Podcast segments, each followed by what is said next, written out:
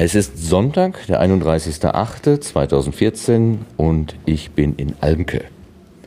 Mein Gott, wo ist Almke, wird man sagen, kennt man nicht.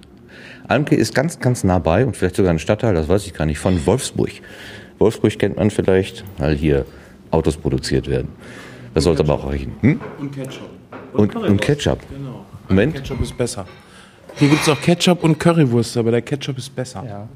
Es werden mehr Currywürste als Autos produziert in Wolfsburg. Ich komme nicht aus Wolfsburg und fahr, fahr kein Auto. Das ist auch schön, das kann man irgendwie auf alle, auf jede Frage beantworten. Ich Ja. komme nicht aus Und ich, Wolfsburg. und ich verstehe auch gar nicht, wie, wie Branko meint, dass man Currywurst fahren kann. Ja, also, Naja, ich hoffe nicht. Ich hoffe, sie ist gut und sie fährt nirgendwo hin. sogar im Garten, ne? So, nachdem wir das jetzt geklärt haben, also alles über Almke haben wir jetzt rausbekommen, äh, klären wir mal auf, wer hier eigentlich spricht. Hier sprechen von rechts nach links oder von links nach rechts, ich weiß nicht. Fangen wir links an. Branko Schanak. Branko Schanak, Christian Cordes. Cordes und Sven Menke. So, hab ich's. Mein Gott. Ähm, und die drei sind die geistigen Väter ja, vom, von der Idee Podstock 2014 oder Podstock überhaupt. Und wenn ich das jetzt richtig verstehe, hat Sven diese Idee eigentlich geboren, oder? Den Begriff auf jeden Fall, ja. Wir haben das, wir haben das sogar live auf äh, Podcast, wie äh, ähm, Sven gebiert. Wir haben ihn beim Kreisen aufgenommen. Wie war denn die Geburt? Ne, wir waren in, waren wir in Düsseldorf oder Dortmund? Ich weiß das immer nicht. Düsseldorf und dann waren wir in Paderborn, als wir äh, geboren haben. Düsseldorf war äh, Hörerinnen-Grillen vom NSFW-Podcast. Und ich bin auch dahin als Hörer und habe dann nachher irgendwie den Branko aufgelesen, der seinen Zug verpasst hatte. Und die Stimmung an dem Wochen oder an dem Tag, es war ja nur ein Tag, Ja. War halt total geil. Tim hatte irgendwie eine kleine Box mit, mit äh, relaxter Musik. Wir haben gegrillt, das, Wetter, äh, das Wetter war das Beste, was du dir irgendwie vorstellen kannst. Da hab ich gesagt, es ist so richtig Potstock, weil irgendwie äh, Podcaster da sind, Hörer da sind, es wird gegrillt, es ist Musik. Und Branko fand das so geil, dass er gesagt hat, Mensch, da müssen wir irgendwie was draus machen. Und das haben wir dann in Paderborn irgendwie mal beim ersten OWL-Podcast-Cluster-Treffen besprochen, die Idee. Branko, liegt das daran, weil du so ein Geschäftsmann bist? Hast du gesagt, da können wir was draus machen? Da können wir irgendwie ein Geschäft draus machen? Nee, das war Liebe. Liebe aufs erste Hören. So und ähm, ähm, Business mache ich mit anderen Sachen. Ähm, ich, das ist wie, wie das Podcasten an und für sich. Selbst wenn keiner zuhören würde, ich mache das ja, weil es mir etwas bedeutet und nicht, weil ich äh, damit jetzt irgendwie besonders viel Geld verdiene oder ähm, alle ähm, das ganz toll finden und einen umrennen deswegen, weil sie es alles ganz toll finden, sondern ich glaube, so viel Antrieb, was war das, intrinsische Motivation ist das ja. Christian, wie kommst du dazu? Der Sven hat den Branko mitgenommen und plötzlich bist du dabei. Wie geht das? Ich bin der letzte Dumme in der Kette gewesen. naja. Ähm, ich, Branko und ich haben eine andere Schnittstelle, die heißt eigentlich Coworking. Und äh, darüber kennen wir uns letztendlich. Und wir haben im Februar in Wolfsburg die Bundeskonferenz Coworking hier gehabt. Also nicht hier in Almke, sondern in Wolfsburg City. Und äh, dadurch äh, hat Branko gesehen, was Wolfsburg kann. Und äh, bei der Frage, wo kann man dann ein Camp machen, habe ich gesagt, zum Beispiel in Wolfsburg, weil wir relativ viel schon vor Ort haben und uns ein wenig kümmern müssen. Und so bin ich dazu gekommen. Es sollte ein Camp sein. Wer ist denn auf diese Idee gekommen? Naja, ähm, äh, Wood, Podstock, Woodstock für Podcaster, äh, da liegt das nahe, dass es ein, irgendwo Festivalcharakter hat und auf der grünen Wiese stattfindet und das ist dann ein Camp. Ähm, das war so die, die, die Grund, das Grundmärchen dahinter. Ähm, wir haben heute schon eine ganze Menge besprochen und der Charakter kann sich ja auch verändern, auch wenn der Name ganz toll und prickelnd ist und man sich das vielleicht nochmal überlegt, ob man wirklich ein Festival will und wie das dann sein muss, wenn man ein Festival will oder ob man ein ja, einen, ja, ein Familientreffen haben möchte. Auch Familientreff trifft das, glaube ich, ganz gut vom Charakter her, den es dieses Jahr hatte. Und auch so von dem Gefühl, wo man sagt, nee, Festival doch nicht. Äh, Ich glaube auch Podcast selber ist so ein bisschen familiärer, ja, einfach durch die Hörerbindung, die man hat. Und äh, das, das fühlte sich ja an diesem Wochenende auch ein bisschen mehr nach Familie an als nach äh, Star und Fanschere. Das fand ich sehr, sehr schön. Vielleicht ist das die Richtung, in die es gehen kann. Dass es eben nicht, dass wir gar nicht darüber diskutieren müssen, dürfen dann, wann dürfen denn die Hörer und wer sind jetzt die Stars und Sternchen und wer hat welches, sondern so, vielleicht wird es mal, ähm, dann haben wir doch solche Ähnlichkeiten zur Republik, hoffentlich nicht in Größenordnung, aber ähm, was, da wird ja immer von Klassentreffen der Blogosphäre gesprochen. Ne? Ich, ich finde den Begriff Klassentreffen auch wesentlich besser als äh, Familientreffen. Bei Familientreffen habe ich dann immer die liebe Tante und irgendwann die buckelige Verwandtschaft. Und ich weiß, passiert ja aber ich weiß mal, dann nicht, hier, ich weiß dann auch schon wieder neben dir. Ja, genau, die buckelige Verwandtschaft. Ähm, ähm, ich ich finde das dann irgendwann, ähm, ja, also eigentlich geht's doch da, ich habe schon wieder den Faden verloren. Ich glaube, es ist wichtig, dass die richtigen Leute an der richtigen Stelle zur richtigen Zeit zusammenkommen und das zu organisieren, ist unsere Aufgabe. Wir sind jetzt schon ein bisschen weit. Ihr seid schon, wir sind ja am Ende der Veranstaltung. Ihr, seid äh, erschöpft und wir wollten ein Fazit machen, das ist richtig. Aber wir müssen an, an die Hörer denken, die jetzt sozusagen erstmal da stehen und sagen, äh, Potsdok, Almke, drei Leute, eine Idee, Grillen. Äh, was soll's denn eigentlich sein? Also ich fasse mal für mich zusammen. Ihr habt irgendwann gesagt, wir machen ein Festival und dann habt ihr mal überschlagen, wie viele Leute können denn da so kommen. Ähm, da war irgendwie die Nummer 1000 im, äh, im Raum oder kann so. Platz hier. Oder, oder sehr, ja, irgendwie war was ganz, ganz Großes äh, annonciert und dann war auch aus Kapazitätsgründen erstmal gesagt, nur Macher, keine Hörer. Ähm, und dann hat sich das im Laufe der Zeit aber dann irgendwie anders entwickelt. Und wie Jenny gestern sagte, es hat sich jetzt hier was realisiert, was eigentlich nicht so geplant gewesen ist, aber was hier war, war toll. Das, also diesen, diesen Weg müssen wir, glaube ich, so ein bisschen aufdrehen Ich mal. glaube, du kannst äh, eine Flasche Wasser verkippen und vorher lange darüber diskutieren, wie es dann verläuft und wie der Fluss dann wird. Aber äh, wir haben es dann, glaube ich, so äh, doch noch hingekriegt, einfach komm, wir kippen es jetzt um und gucken, was passiert. Und das, was passiert ist, ist klasse. Und jetzt gucken wir halt, wie es weitergeht. Äh, ob das so in dieser Größenordnung, ich sag mal, bis 50 oder bis 100 bleibt, dass es diesen... Ähm, ja, was, was benutzen wir denn, wenn wir familiär nicht benutzen Na, dürfen ich- wegen der bösen Tante? ich würde ich würd fast schon, wenn du, wenn du die Flasche Wasser nimmst, ich würde eher sagen, das ist wie Wein. Wir haben den Saft äh, in die Flasche gekorkt. ähm, wir haben das reingekorkt, aber wir haben, wir wissen noch nicht, ob es ein, äh, ein, ein schwerer, ein trockener, äh, ob es prickelnd wird und ob es ein Prädikatwein oder nachher ein Tischwein wird. Äh, das, das, das wird noch kommen. Und ähm, wichtig ist erstmal, das Zeug ist in der Pulle und der Korken ist drauf. Und wir haben schon mal den Keller, wo wir es lagern können. Ja, genau. Ja, das ist nämlich AMG. Wir haben ein super Gelände, wo wir äh, ganz viel Infrastruktur nutzen konnten, die das überhaupt erst so ermöglicht hat. Dafür auch nochmal äh, ganz dickes Danke von mir. Äh, wo man sich äh, um das, wo können die Leute auf Toilette gehen. Damit fängt's ja auch an. Drei Tage äh, wollen da auch versorgt sein. Dann äh, willst du natürlich auch zu sehen, wo kriegen die Leute ihr Essen her. Äh, ich glaube, mit das Schönste, das fand ich gestern vor allen Dingen auch, ich weiß, ich kann da einfach hinfahren, ich brauche nichts mitschlüren. Ja, Essen war da, Getränke waren da, gut, irgendwie Geld oder so musst du halt mitnehmen. Äh, Aber du musst dir um nichts wirklich Gedanken machen. Du kannst wirklich wegfahren und kannst dich hier vollkommen als Beteiligter in das Programm stürzen. Und das hat, glaube ich, sehr viel auch schon zur Entspannung beigetragen. Wir haben hier äh, vor Ort dann äh, auch sehr homogen nochmal eine Lösung gefunden für die Getränke, die nicht mit in der Versorgungsflatrate drinne waren. Da wurde dann auch gesagt, okay, pass auf, jeder zahlt irgendwie, ich glaube, ein 20 habt ihr gesagt, pro Person, ne? Getränkeflatrate, ja, die haben wir uns dann ähm, im Konsens hier ausgedacht, so, ne? Was, was mir nochmal wichtig ist zu sagen, ist auch, wir haben das, was, was wir mal ursprünglich, als wir auf der Couch im, im Wechselwirken saßen, auf unserem OWL Podcast Cluster Treffen im Dezember und diese Potstock-Signiererei hatten, oder danach irgendwann, wo wir erstmals über diesen Plan hier gesprochen haben, war das erste, was wir eigentlich im Sinn hatten, lass uns so ein schniekes kleines Treffen machen, so 20 bis 30 Leute, wo wir mal besprechen, wie würde denn 2015 ein Festival, wenn man denn eins machen wollen würde, wie müsste das denn aussehen?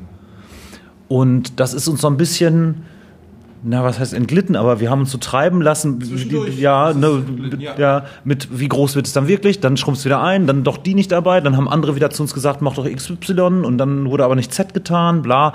Und im Grunde ist es jetzt das geworden, was wir im allerersten Wurf überhaupt am Ko im Kopf hatten, aber doch anders, weil wir sind nicht im Kreis gelaufen, sondern es ist so eine Spiralbewegung. Wir haben eine Menge im letzten Dreivierteljahr gelernt und ähm, es hat ein ganz ganz viel Basis geschaffen und Fundament geschaffen, auf dem man jetzt aufbauen kann. Wir haben auch schon ganz viele Bausteine. Ähm, mal gucken. Wir hatten ja auch eine sehr schöne Abschlussrunde heute. Die werde ich mir, Ich werde die fertig schneiden, posten und so weiter, aber ich werde sie mir vielleicht nächste Woche nochmal anhören, wenn das so ein bisschen gesackt ist. Und dann mal rausfiltern, was da alles an tollen Ideen für Pläne, was man jetzt mit diesem Equipment, das wir jetzt hier zusammengebracht haben, geistig äh, tun kann. Aber ich habe noch nicht, noch habe ich nicht ganz verstanden. Also Sven, würdest du erst noch darauf was Ja, sagen? ich würde da gerne noch was zu sagen, weil äh, Potsdok, äh, es war uns von Anfang an nicht genau klar, was es wird. Wir haben gesagt, so 20, 30 Leute, lass uns in Paderborn treffen. Das Wechselwirken ist da, wenn jemand äh, äh, eine Aufnahmesession machen will, ansonsten grillen wir draußen irgendwo im Stadtpark. So im Grunde genommen haben wir das gleiche jetzt hier gemacht, über drei Tage mit einem extra Gebäude dafür, was auch total super war. Das Essen war fantastisch. Wir haben äh, eine sehr tolle Küche hier gehabt, die wurde super bespielt. Bianca hat heldenhaft, äh, heldenhaftes geleistet, Bianca und Nora. Und äh, von, äh, für uns war von Anfang an klar, wir stehen nicht auf der Bühne und bespaßen alle, sondern alle haben einen Teil daran, alle bestimmen mit, wie dieser Event wird. Und ich glaube, das hat sich wirklich ganz gut äh, gemacht an dem Wochenende. Das war für uns auch so die Überraschung. Wir machen so die Bühne klar, dass da jeder drauf kann. Wir machen äh, es möglich, dass sich Leute treffen mit ihrem Equipment, sich gegenseitig äh, das zeigen können, gegenseitig Erfahrungen austauschen können. Und ich glaube, das ist auch so ein Grundcharakter, der immer irgendwie erhalten bleiben soll, dass wir uns nicht hinstellen und sagen, wir haben hier ein Showprogramm für euch, sondern es ist ein Treffen, wo jeder mitwirken kann. Und ich glaube, das macht Potsdok auch am meisten mit aus. Ne? Die Selbstwirksamkeit zu feiern, so die, die ja im Podcasting so drin steckt, ne?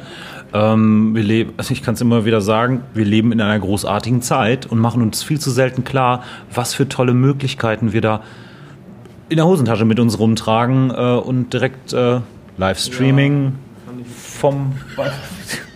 Ich habe aber, ich, Ich, ich, das ist nur in deinem Kopf. Genau, in deinem Ohr. Aber du hast noch nicht ganz, äh, was, Ja. was Potsdok sein soll, oder? Genau, und zwar, ähm, ich, kenn, ich kann an das Feeling in den Rheinwiesen, kann ich mich erinnern, ich war auch da, es war einfach wunderbar, aber es hatte zum Beispiel nichts mit Audiowerkstatt zu tun. da habe ich, wirklich ne, Hörertreffen, ne?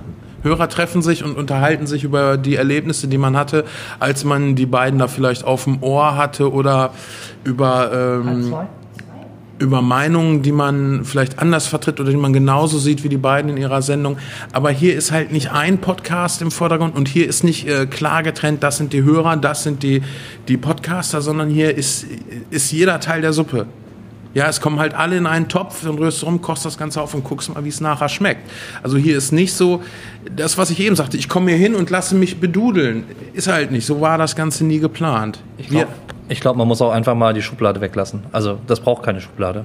Man muss nicht irgendwie eine Schublade und den Cat draufkleben. Potsdok ist jetzt irgendwie die zweite Konferenz der Podcaster Genau. in Deutschland und ähnliches. Bullshit brauchen wir nicht. Ähm, wer, das, ist, das ist so wie, wie beim, in der Küche. Du kannst keinem erklären, wie Sauerbraten schmeckt, wenn er Sauerbraten nie probiert hat. Keiner weiß, wie Potstock schmeckt, also soll er hinfahren, ausprobieren. Und der kann immer noch sagen, ist was für mich oder ist was für mich nicht. Aber dazu drüber zu philosophieren, welches genaue Etikett, Tag gelabelt, mit welchen Hashtags und ähnliches wir das Ganze dann bekleistern und irgendwo reinstellen, das brauchen wir nicht. Das ist ja der Punkt. Das, das Hashtag macht jeder drauf, der kommt. Weil jeder irgendwie mitmacht. Wir haben auch hier, äh, gerade die Schlussrunde war ja so ein Paradebeispiel dafür, wie ich mir Potsdok vorgestellt habe. Jeder macht mit. Da sind halt nicht drei Leute, denen ich eine Stunde lang zuhöre, sondern auch ich kann mit auf die Bühne und meine Meinung sagen, was du bei Podcasts selbst ja nicht hast, weil es einfach nicht geht.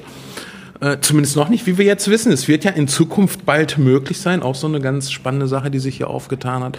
Äh, ein neuer Podcatcher, wo wir jetzt alle sehr gespannt drauf sind mit neuen Interaktionsmöglichkeiten. Und hier ist halt Interaktionsmöglichkeit vor Ort. Und wer hier weggeht und sagt, ja, nö, dieses Programm fand ich jetzt nicht so toll, ja, der hat vielleicht auch einfach äh, das äh, Prinzip nicht verstanden, dass Mitmachen das Prinzip ist. Soziale Medien oder soziale Netzwerke, da steckt ja nicht nur das Wort Netzwerk und Medien drin, sondern auch das Wort sozial. Und sozial sind immer Menschen untereinander. Das ist Interaktion. Und Interaktion ist nicht nur was Technisches, zwei Kabel miteinander und die sprechen, sondern, oder zwei, zwei Endgeräte an, an, an einem Kabelstrang, sondern hier kann man das, das, das, das Gemeinschaftliche auch live erleben. Und ähm, was daraus wird irgendwann und wie es sich weiterentwickelt, das werden wir sehen. Aber das wird auch letztendlich von den Leuten gestaltet, die kommen und da sind. Wir haben die Küche aufgebaut, die Leute kommen zum Kochen. In der Abschlussrunde gerade, Franco, hast du so schön gesagt, es gibt so einen Jahreskalender im Podcastland. Ich, also ich sage immer gerne Podcastland, dann kann man das alles schön unter einen Hut fassen. Da gibt's den, den Communication-Kongress, die Republika, da gibt's Podlove-Workshops und äh, die Pod-Union macht Grillen und was auch immer.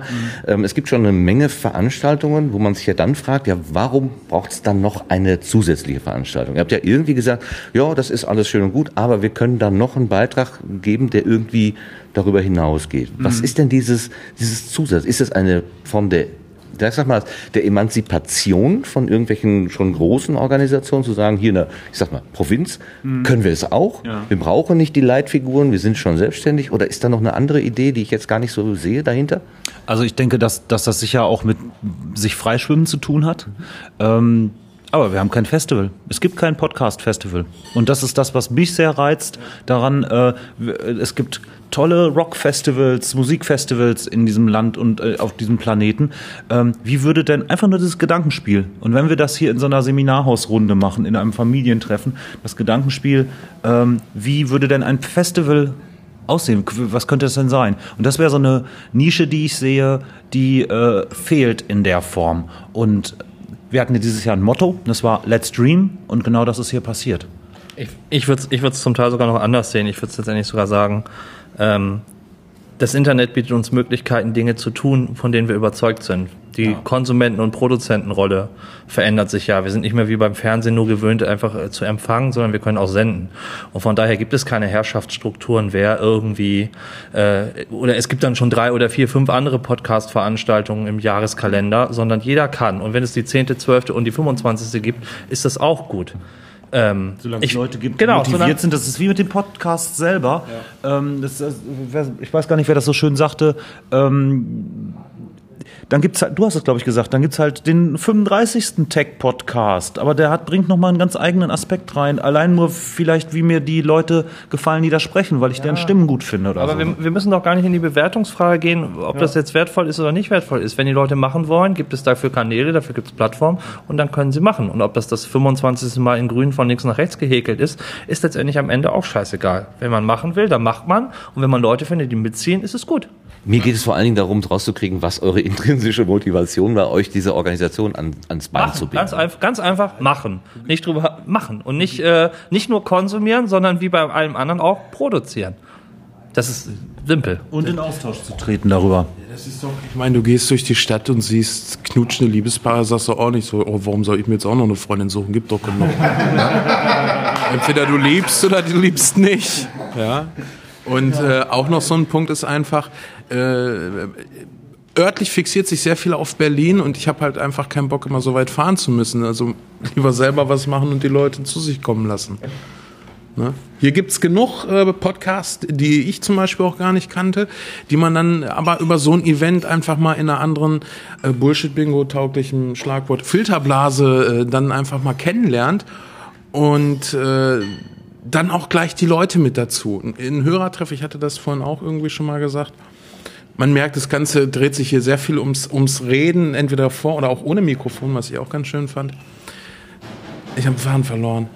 Hast, hast du mal deinen gerade? Nee, Wort zum Sonntag. Das war schön, danke. Ich würde dann damit sozusagen auch den, den Teil, warum gibt es Podstock und was steckt dahinter und so weiter, dann mal abschließen. Also ich glaube, es ist, es bleibt so ein bisschen unscharf, aber das ist auch nicht schlimm. Es ist etwas im Werden, wenn ich das richtig verstehe. Genau. Deshalb muss es ja auch ein bisschen unscharf bleiben. Genau, ja. Ihr könnt ja nächstes Jahr einfach kommen und mit an der Linse drehen. Muss natürlich auch nicht scharf sein. Vielleicht bleibt es auch immer ein, ein Stück weit milchig, aber ist auch okay. Ja. Warum, müssen wir, warum müssen wir für alles immer einen, äh, eine DIN-Norm oder eine bist heute- Du ISO-Zertifizierung bist haben? halt ein bisschen kontra, ne? Nee, ich bin halt einfach darum, äh, ich finde dieses, dieses Schachteldenken, das ist wie äh, diese Musikkritiken, die ich auch mittlerweile nicht mehr lesen kann. Ja, das ist irgendwie Hardcore, Super Metal 3025, Punkt, Didral, irgendetwas. Das ist doch scheiße. Warum müssen wir immer für alles irgendwie ein Etikett Dann haben? machen wir das Etikett geil. Ja, einfach, genau. Es ist einfach, Einfach ist einfach super und es ist so, wie es ist. Punkt. Ja. Hashtag. Ja. Hashtag. Okay, machen wir so einen Tag drauf. Dann sagen wir also, Potsdok ist jetzt gewesen, 2014. Man könnte sagen, es ist ein Probelauf für 2015. Vielleicht wird es auch was ganz anderes in 2015. Man weiß es jetzt Aber du würdest doch das erste Lebensjahr deines Kindes nicht als Probelauf für die nächsten 17 nehmen, oder? Ist halt ein Ding, was jetzt wächst. Das ist sehr klug, weil wir töten ja auch nicht nach dem ersten Jahr. Richtig. Gut, komm, aber dann jetzt mal kurz zurück. Äh, Heute ist äh, Sonntagmittag, ja. Ähm, in einem Satz, äh, Podstock 2014, wie, was nehmt ihr denn mit sozusagen? Jetzt so in, als, als Fazit. Ich fange mal hier bei Branko an. Schlafdefizit. Bist du denn zufrieden? Bringst du Zufriedenheit? Hat es dir was War gegeben? schon, Bist du mir der- beseelt? Das hat mir äh, einer meiner liebsten äh, ähm, Hörer, also nicht meiner Hörer, aber Dennis steht da hinten noch, der hat am Freitagabend schon gesagt, so, äh, allein dafür hat sich's gelohnt, hier hinzukommen. Was er gemeint hat, war gar nicht so die Frage, aber dann jemand mit so, nach so vielen Hackmack im Vorlauf und nach so viel Zeit, die man da reingesteckt hat, am Freitag jemanden zu haben, Ja. ne, der dann schon sagt, so allein dafür hat sich schon gelohnt, das, äh, das nehme ich mit im Herzen, weil es einfach saftig ist und richtig geil. Danke. Sven? Ja, wir haben den Motor angemacht und das Startgeräusch war schön. Jetzt gucken wir mal, wie die Fahrt wird. Christian? Ich lasse mich gerade noch vom Wind des offenen Fensters trocken blasen. War eine saftige Veranstaltung, ne? Genau. Ja, ähm, ein, mit einem Wort Podstock 2014 zu beschreiben, das ist wahrscheinlich schwierig. Schön. Es war, glaube ich, durchweg schön. Okay, das ist ein schönes Schlusswort. Podstock 2014, es war Schön. Ja, ich bin Simon, Simon Dückert. Ähm, Nicknamen habe ich nicht. Ich bin eigentlich im Netz überall mit meinem Klarnamen äh, bekannt. Äh, in welchem Jahr bin ich geboren? Ich bin 1974 geboren, also sicher kein Digital Native mehr, aber ich denke doch ganz bewandert im Web. Äh, ich komme aus Nürnberg, im schönen Frankenland. Ähm, beruflich bin ich Unternehmensberater für das Thema Wissensmanagement. Ähm, da geht es so um die Grundidee, dass Wissen und Lernen für viele Unternehmen erfolgskritisch äh, ist. Ne, wir sind in einem Land, wir haben kein Öl und auch sonst keine Bodenschätze. Das Wichtigste, was wir haben, ist das Wissen in unserem Kopf und die Ideen, die wir haben. Und bei Wissensmanagement geht es eigentlich darum, ähm, in Organisationen die so zu gestalten, dass die eben wissens- und lernförderlich sind. Äh, Ich mache zwei Podcasts zusammen mit einem Bekannten von mir, den Knowledge on Air Podcast. Dort äh, suchen wir uns Artikel aus der, ich würde mal sagen, Mainstream-Wirtschaftspresse, also aus der Wirtschaftswoche, aus dem Manager-Magazin, aus dem Handelsblatt, mit Geschichten von Unternehmen, in denen irgendwas Gutes oder Schlechtes passiert ist. Und ähm, den reflektieren, diesen Fall reflektieren wir dann aus der Wissensperspektive. Also was könnte das der Erfolg oder Misserfolg mit Wissen zu tun haben? Und als zweiten mache ich den sogenannten Management 2.0 Podcast. Da geht es um innovative Managementmethoden in Organisationen. Ähm, Und da rede ich in äh, regelmäßigen Abständen eigentlich mit Praktikern und Forschern, was es da Neues gibt auf dem Gebiet. Ähm, warum podcaste ich? Ähm, für mich ist eigentlich der Hauptgrund, der irgendwie, ich merke bestimmte Dinge, äh, in Gesprächen kann man die sehr viel besser rüberbringen als in Texten. Nur ist natürlich die Reichweite von einem Gespräch nicht allzu groß. Also auch zu dem Knowledge on Air Podcast bin ich eigentlich dadurch gekommen, dass ich mit dem Ulrich Schmidt immer ganz oft telefoniert habe und wir haben dann hinterher gesagt, das müsste man eigentlich mal aufschreiben, nur dazu kam es eben nie. Äh, Und dann haben wir unsere Telefongespräche einfach in, den, äh, in eine Aufnahmesituation verpackt sozusagen, um das persistent irgendwie im Web äh, abrufbar zu haben auch. Ähm, Die Zielgruppe, die ich habe, sind im Prinzip Gestalter, Leute mit Gestaltungskraft in Unternehmen oder Organisationen, also auch Behörden, die irgendwie äh, dort was verändern wollen und einen innovativen, frischen Wind reinbringen wollen. Ich glaube, dass wir mit vielen bürokratischen Strukturen, so wie wir die heute haben, in Unternehmen sicher für die Wissensgesellschaft nicht gut vorbereitet sind. Und deswegen glaube ich, muss da viel passieren. Das heißt, es geht nicht nur um Manager und Führungskräfte, sondern alle Arten von Aktivisten, die irgendwie mit anpacken wollen, da äh, innovative Dinge zu tun. Ähm, bin ich zufrieden, wie es läuft? Ich würde sagen, eigentlich schon. Ja, also wir sind jetzt gerade erst eingestiegen. Den Knowledge on Air Podcast gibt es erst seit dem letzten Jahr. Aber sind wir eigentlich mit der Hörerschaft äh, recht zufrieden. Mit dem Management 2.0 Podcast hatten wir den Vorteil, dass wir auf so einem äh, Online-Kurs aufsetzen konnten, wo knapp über 1000 Leute drin waren. Und da sind auch jetzt recht viele hängen geblieben in dem Podcast. Ähm, Und es ist bisher eigentlich noch eher so ein Randprojekt. Wir fangen da eigentlich erst so richtig an, uns überhaupt mal drum zu kümmern, wie man misst oder wie man, wie man, wie man sich Ziele steckt und die dann auch misst. Das ist auch nicht ganz so einfach in so einem Podcast. Also bisher geht es uns eigentlich eher darum, erst mal den, den Content rauszubringen und dann zu sagen, okay, äh, wie kann man da auch ein bisschen mehr messen und, und gucken, wo man noch verbessern kann. Ähm, was will ich zukünftig noch erreichen? Ich möchte versuchen, ähm, viel, ich, ich rede viel auf Veranstaltungen, auf Konferenzen oder eingeladene Vorträge, äh, die oft so sind, dass die eben vor einer geschlossenen Zuhörerschaft stattfinden. Und ich habe jetzt so langsam angefangen, mir so ein kleines Equipment-Set aufzubauen, um solche Vorträge eben auch mit aufzunehmen und die dann hinterher auch im Podcast 2 zu verwerten. Ähm, und ich glaube, das ist auch eine Geschichte, die äh, für viele Leute vielleicht interessant sein könnte, die so zu Fachthemen oft sprechen Ne, dass die sich mal überlegen, äh, nicht nur, nicht nur vor den 50 oder 100 Leuten, vor denen sie gerade sprechen, sozusagen den Inhalt zu haben, sondern sich vielleicht einen Audiorekorder mitzunehmen, das hinterher noch ein bisschen zurechtzuschneiden äh, und dann wirklich offen im Netz, am besten auch unter offener Lizenz bereitzustellen, sodass möglichst viele Leute damit eben was anfangen können. Ne, und das äh, zielt jetzt vielleicht auch ein bisschen in Richtung Wissenschaftler ab, ne, die ja sehr viel auf Konferenzen unterwegs sind. Und da versuche ich jetzt gerade, ich komme gerade von der Wikisym in Berlin, das ist eine Konferenz, die beschäftigt sich mit der Wikipedia und mit äh, Kollaborationen in offenen Communities, wie der Mozilla Foundation zum Beispiel. Dort habe ich auch einen Workshop gehalten zu Podcasting 101, also um denen so ein bisschen die Ideen zu geben, dass sie die Sachen, die sie dort machen, vielleicht auch recorden und dann irgendwie bereitstellen im Netz. Ja, Podstock 2014 ist für mich erstmal ein großes Experiment. Ich kenne, also dadurch, dass ich so ein bisschen schräg in die Podcaster-Community gekommen bin, kenne ich da noch nicht viele Leute. Äh, da geht es natürlich darum, auf der einen Seite Netzwerk aufzubauen, auf der anderen Seite würde ich ganz gerne ein bisschen die äh, technischen Skills auch noch äh, etwas verfeinern. Also das war äh, bei uns jetzt im Podcast sehr viel Learning by Doing und ich freue mich darauf, dass da mal ein Audiotechniker da ist, den man einfach mal äh, ein bisschen fragen kann, wie man so eine Strecke von vorne nach hinten durchpegelt. Wir haben auch öfter mal mit, mit Funkmikros zu tun und dann knarzt an irgendeiner Stelle oder so. Äh, wie wird der Kompressor eingestellt? Äh, Noise Gate haben wir in der Kette drin. Ne, da ist mehr so ausprobieren, bis man da was findet, was sich so einigermaßen anhört. Aber ich glaube, da kann man mit einem geschulten Gehör doch noch mal einiges mehr machen. Danke. Ich heiße Udo Sauer. Äh, mein Nickname ist Fernsehmüll bei Twitter und Abdonet. In welchem Jahr bist du geboren? 1976 bin ich geboren. Äh, ich äh, bin geboren in der, aus, ich, nee, ich komme aus der Nähe von Hannover, habe dann lange in Berlin gewohnt, wohne jetzt in Wacken und arbeite in Hamburg. Äh, was mache ich beruflich? Ich bin beruflich Techniker in einem großen Postproduktionshaus. also bei uns werden Filme und äh, Sendungen fürs Fernsehen geschnitten. Äh, welchen Podcast machst du? Ich mache den Fernsehmüll-Podcast und den mache ich, glaube ich, so seit einem Jahr oder einem halben Jahr. Ich weiß es ehrlich gesagt nicht. Es gibt 13 Folgen. Ähm, ich podcaste, weil ich jahrelang Podcast selber gehört habe und mir irgendwann dachte, eigentlich äh, kannst du das auch und ich habe auch was zu erzählen. Und deshalb mache ich das. Ähm, wie stellst du dir meine Hörer vor? Ja, meine Hörer, welche Zielgruppe habe ich? Also Zielgruppe habe ich eigentlich nicht. Ich habe einfach nur was Interessantes zu erzählen. Erzähl das. Und wer es hört, hört sich halt an.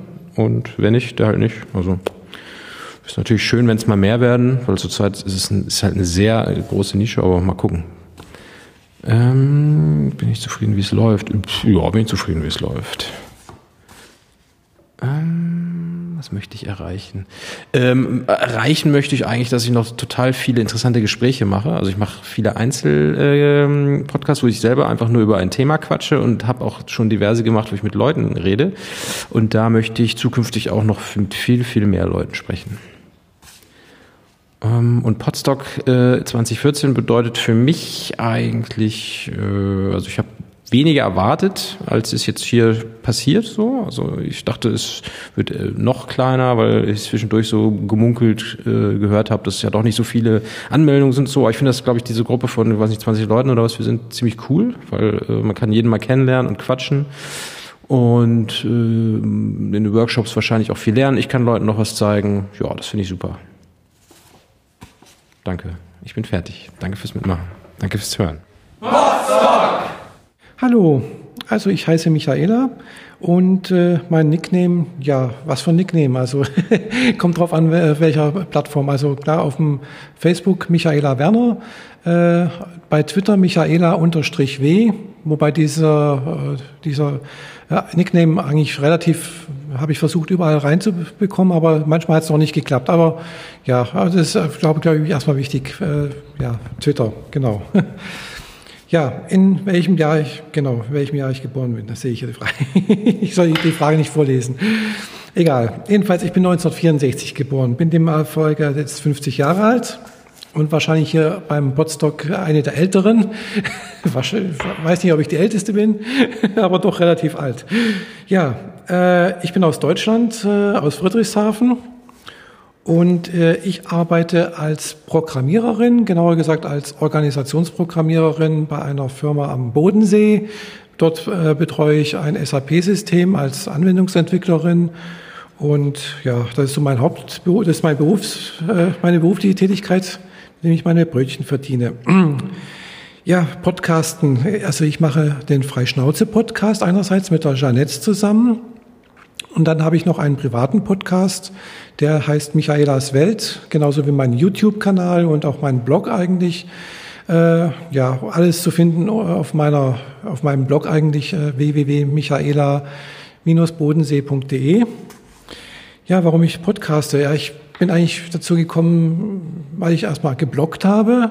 Dann bin ich dazu gekommen, YouTube-Videos zu machen und dann war mir aber oftmals der Aufwand, äh, ja, ein Video zu machen zu groß und äh, habe dann gemerkt, dann ist eigentlich Podcasting eigentlich so eine schöne Alternative so zwischen Bloggen, wo man halt viel Text hat und Video, wo man sich halt auch noch selbst als im Bild präsentiert, aber äh, ja nicht immer Lust hat, ja sich äh, schön herzurichten, zu schminken und so weiter und so fort. Und beim Podcasting ist es ja egal, wie man aussieht. Und die meisten, denke ich, auf YouTube oder so, die schauen sich das auch nicht immer denkt, unbedingt richtig an. äh, ja, von meinen Hörern habe ich letzt, leider relativ wenig Rückmeldungen, zumindest mal bei, von Podcasts her. Äh, ich glaube, das ist so eine allgemeine Krankheit bei Podcasting weil man die ja Podcast doch oftmals äh, an, zum anderen Zeitpunkt hört, als wie man dann wieder eine Möglichkeit hätte, das zu kommentieren. Da ist einfach die Kommentarfunktion relativ schlecht. Äh, bei meinen YouTube-Videos kriege ich durchaus Rückmeldungen und auch vom Blog, aber es ist relativ schwach. Äh, ich merke, dass einfach ja meine Verbre die Verbreitung von meinem Blog und äh, YouTube und Podcast nicht so groß ist, denke ich mal. Das ist einfach auch nicht so eine große Gemeinde sozusagen da ist. Und äh, ja, auch die, die es regelmäßig hören, kriege ich dann durchaus ab und zu mal Rückmeldung, denke ich, oh, da hat jemand jetzt doch mal was geschrieben und dann äh, erfahre ich, oh, hat auch jemand, also hört oder liest das schon lange und äh, aber hat noch nie was geschrieben. Also äh, die, die Rate derjenigen, die auch mal einen Kommentar absetzen, ist relativ gering, habe ich das Gefühl. Ja, ich bin eigentlich ganz gut eigentlich damit zufrieden. Also die Frage Nummer acht hier, bist du zufrieden damit? Wie läuft es? Ja, eigentlich ganz okay. Äh, ich mache es eigentlich erstmal, logischerweise würde ich, hätte ich ja natürlich schon ganz gerne mehr Zuhörerinnen und Zuhörer, Zuschauer oder Blogleser. Äh, aber ja, ist eigentlich ganz okay. Also Zugriffszahlen jetzt bei YouTube-Videos, ja, so 100, das steigert, das kann man ja schlecht sagen, äh, weil das ist ja halt auch eben zeitunabhängig und dann über die Zeit und äh, ja, und je nach Thema habe ich gemerkt, dass zum Beispiel Persönliches doch äh, häufiger angeklickt wird und ange, angehört wird oder angeschaut wird, als wie wenn ich jetzt irgendwie ein Tutorial mache. Äh, aber manchmal auch nicht. Also das kann man so pauschal nicht sagen. Ich mache es einfach, weil es mir Spaß macht und ja. Äh, Nummer 9. Äh, was willst du mit deinem Podcast? Ja, was möchte ich damit erreichen? Gute Frage. Also äh, ich habe eigentlich ursprünglich angefangen zu bloggen, weil ich äh, eine transsexuelle Vergangenheit habe. Äh, habe da angefangen, sozusagen meinen Weg äh, vom sozusagen ja äh, der Transition nennt sich das, also sozusagen der Geschlechtsangleichung äh, zu begleiten im Blog äh, und dann halt auch über YouTube-Videos. Und da habe ich dann auch ein Projekt mit einer Freundin zusammen, wo wir äh, andere transidente Frauen interviewen äh, oder auch Männer, transidente Männer interviewen. Und äh, ja, es hat sich einfach so entwickelt und da bin ich auch in entsprechender Community ein bisschen tätig. Also sprich so was LSBTTIQ, also Lesben, Schwule, Bisexuelle, Intersexuelle, Transgender, Transsexuelle, queere Menschen. Ich weiß, das ist ein ganz schwieriger Wort. und ein Zungenbrecher. Äh, ja, da bin ich ein bisschen tätig und versuche einfach ein bisschen was für Akzeptanz und äh, ja, Gleichberechtigung zu äh, tun und hoffe, dass mein, meine Tätigkeit im Bloggen und im Podcasten und YouTube irgendwo da dazu beiträgt. Was bedeutet podstock.de? Erstmal für, für mich, ja, ganz klar erstmal Leute, neue Leute kennenlernen, andere Podcasts kennenlernen. Und äh, ich bin ganz gespannt auch, äh, ob ich vielleicht neue Anregungen mitnehmen kann, vielleicht auch neue Projekte, äh, weil es, muss ich ehrlich sagen, macht eigentlich immer mehr Spaß. Und äh, klar, es ist irgendwo so eine Mischung aus Technik irgendwo, aber halt auch dann Inhalte, weil ich merke immer mehr, die Technik ist zwar schon irgendwie faszinierend, aber die Inhalte sind wichtiger als die Technik. Ja, das war's. Danke. Ja, hallo. Äh, weiter. Erstens zur Person. Wie heißt du? Ich heiße Daniel Bialas, komme aus Kehl. Nickname ist auf Twitter und app.net die Labertasche und ja, ansonsten eben die Namen meiner Projekte. Also Brombeerfalter hauptsächlich. Zweitens, Person, in welchem Jahr bist du geboren? Oh, das ist verdammt lange her. Das war noch im letzten Jahrtausend. Wir hatten nichts. Es war kurz nach dem Krieg irgendwo auf der Welt. Es war 78 äh, im tiefsten Winter. Meine, mein Vater hat meine Mutter mit dem Pferdeschlitten ins Krankenhaus bringen müssen, weil sonst nichts mehr im tiefen Badisch-Sibirien äh, hier funktioniert hat. Also ganz schlimme Zeit. Ganz, ganz schlimme Zeit. Aus welchem Land, welcher Stadt bist du? Aus Kehl. Das äh, ist jetzt noch nicht direkt der Arsch der Welt, aber man kann ihn ganz gut sehen von dort und auch schon so leicht riechen. Das ist so am Rhein zwischen Karlsruhe und Freiburg, deutsch-französische Grenze. Äh, so ziemlich am Rand der Republik, an einem der Rand Ränder. Was machst du beruflich? Äh, wüsste ich auch gerne. Ich werde mit Geld dazu bestochen, äh, Fahrzeuge verschiedener Größe mit Menschen äh, darin rumzufahren, so Busse, Taxis und so ein Gedönsrad und mache das schon seit zwölf Jahren. Welchen Podcast machst du? Seit wann machst du das? Äh, ja, der erste war 4812, also aus meinem Radreise-Blog ist ein Radreise-Podcast 2012 entstanden. Damit ist die Frage, seit wann ich den mache, äh, schon beantwortet. Das war der, war der erste. Dann habe ich irgendwann den Brombeerfalter, meinen Personal-Blog, auch noch äh, vertont und mache jetzt seit einiger Zeit, noch seit einigen Monaten, die Wortspiele aus der Hölle WADH. Das sind die drei Projekte, die so zählen. Warum podcastest du? Motivation. Gute Frage. Ja, weil es geht, weil es einfach ist. Nee, ich fand es total geil. Ich habe meine ersten Homepages. Stimmt. Ich habe meine ersten äh, Blogs noch in, geschrieben, als es das Wort Blog noch gar nicht gab. So persönliche Homepages, wo dann das HTML-Hardcoden länger gedauert hat, wie den Artikel zu schreiben. Und ich finde es total geil, dass man heute einfach Inhalte ins Netz werfen kann, ohne sich groß mit der Technik zu beschäftigen. Das ist super. Und ich hatte den Rekorder, ich hatte Lust, ich habe Podcasts gehört, ich hatte Lust auch mal zu sprechen und dann habe ich es halt gemacht. Und merke, es macht Spaß. Wie stellst du dir deine Hörer vor? Welche Zielgruppe hast du? Boah. Ja, meine Hörer, ich glaube, die kenne ich alle persönlich. So viele sind es ja nicht. Nee, äh, ganz so schlimm ist es nicht. Wie stelle ich mir meine Hörer vor? Ja, boah, ganz normale Leute halt, könnte ich mir vorstellen. Jetzt eine spezielle Zielgruppe, dass ich sage, irgendwie die 14- bis 16-Jährigen mit zwei Einkommen und Kinderlosen. Hm, weiß ich nicht. Äh, ich denke, ganz normale Leute, wen es interessiert, den interessiert es und wen nicht, der soll es bleiben lassen.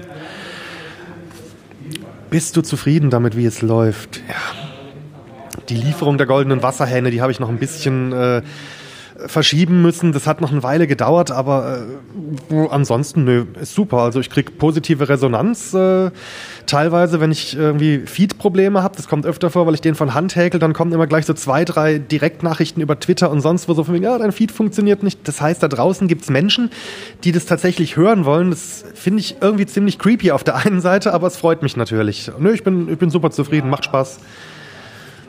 Neun.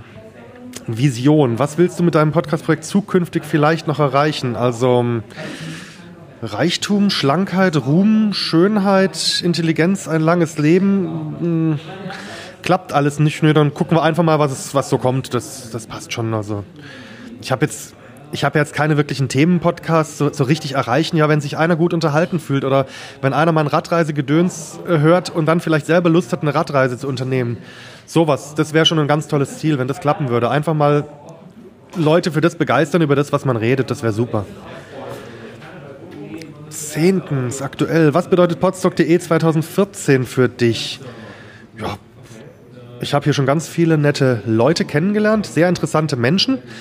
Ähm, das war eigentlich schon so mein Hauptziel, mich einfach mit anderen Leuten austauschen, weil ich komme jetzt nicht gerade aus Berlin, äh, was das Podcasten angeht. Also ich glaube, dass ich den Podcast Cluster Kehl komplett darstelle. Ich, mir ist noch kein anderer über den Weg gelaufen. Dann gibt es 18 Kilometer weg in Offenburg gibt es noch zwei Podcaster, die ein bisschen bekannter sind. Also bei uns unten ist nicht so viel und einfach mal mich mit anderen Leuten vernetzen. Das bedeutet das hier für mich und bis jetzt habe ich eine super gute Zeit und macht Spaß, doch. Elftens, danke. Wir sind fertig. Danke fürs Mitmachen. Ja, super. Äh, Hashtag Popodest. Wie ich heiße? Ich heiße Jörg und ähm, mein Nickname ist Bobson Bob. Ja, dann nehme ich die nächste. 1970 bin ich geboren und äh, komme aus Deutschland. Und das, ähm, ja, das ist direkt in Europa. Meine Stadt ist also Lemgo oder ich komme aus der Nähe von Lemgo. Ich bin kürzlich umgezogen ins Kalletal. Das ist aber alles in der Nähe von Bielefeld. Ja, und beruflich bin ich Installateur und Heizungsbauermeister, selbstständig seit 2000. Interessanter Beruf mit vielen Facetten.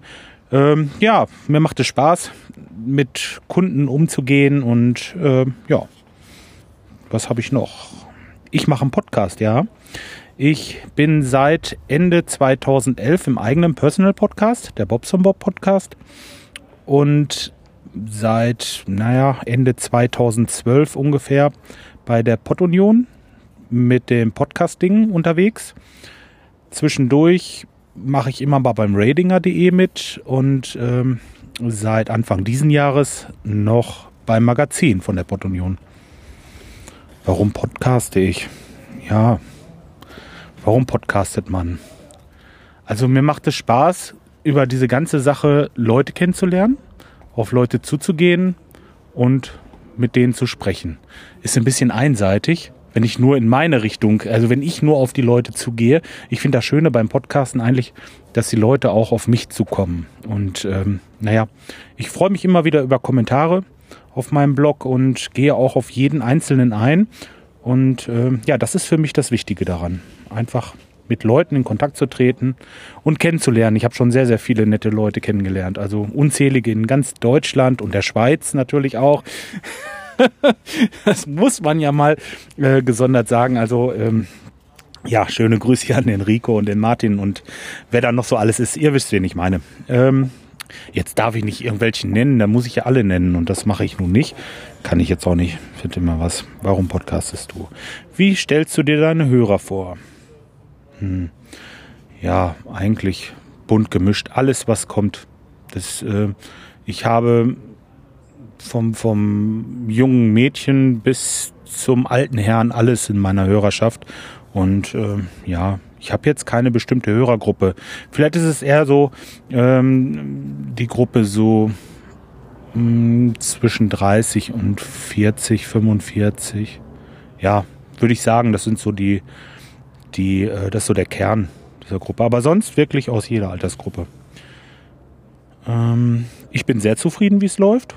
Also ob da jetzt die Podcasterei gemeint ist oder geschäftlich, also in jedem Fall bin ich zufrieden. Man muss zufrieden sein. Man sieht auch, was drumherum, um einen herum so passiert. Und ähm, ich bin glücklich, dass ich hier bin und ähm, dass es so läuft, wie es läuft. Also sehr zufrieden. Was willst du mit deinem Podcast-Projekt zukünftig vielleicht noch erreichen?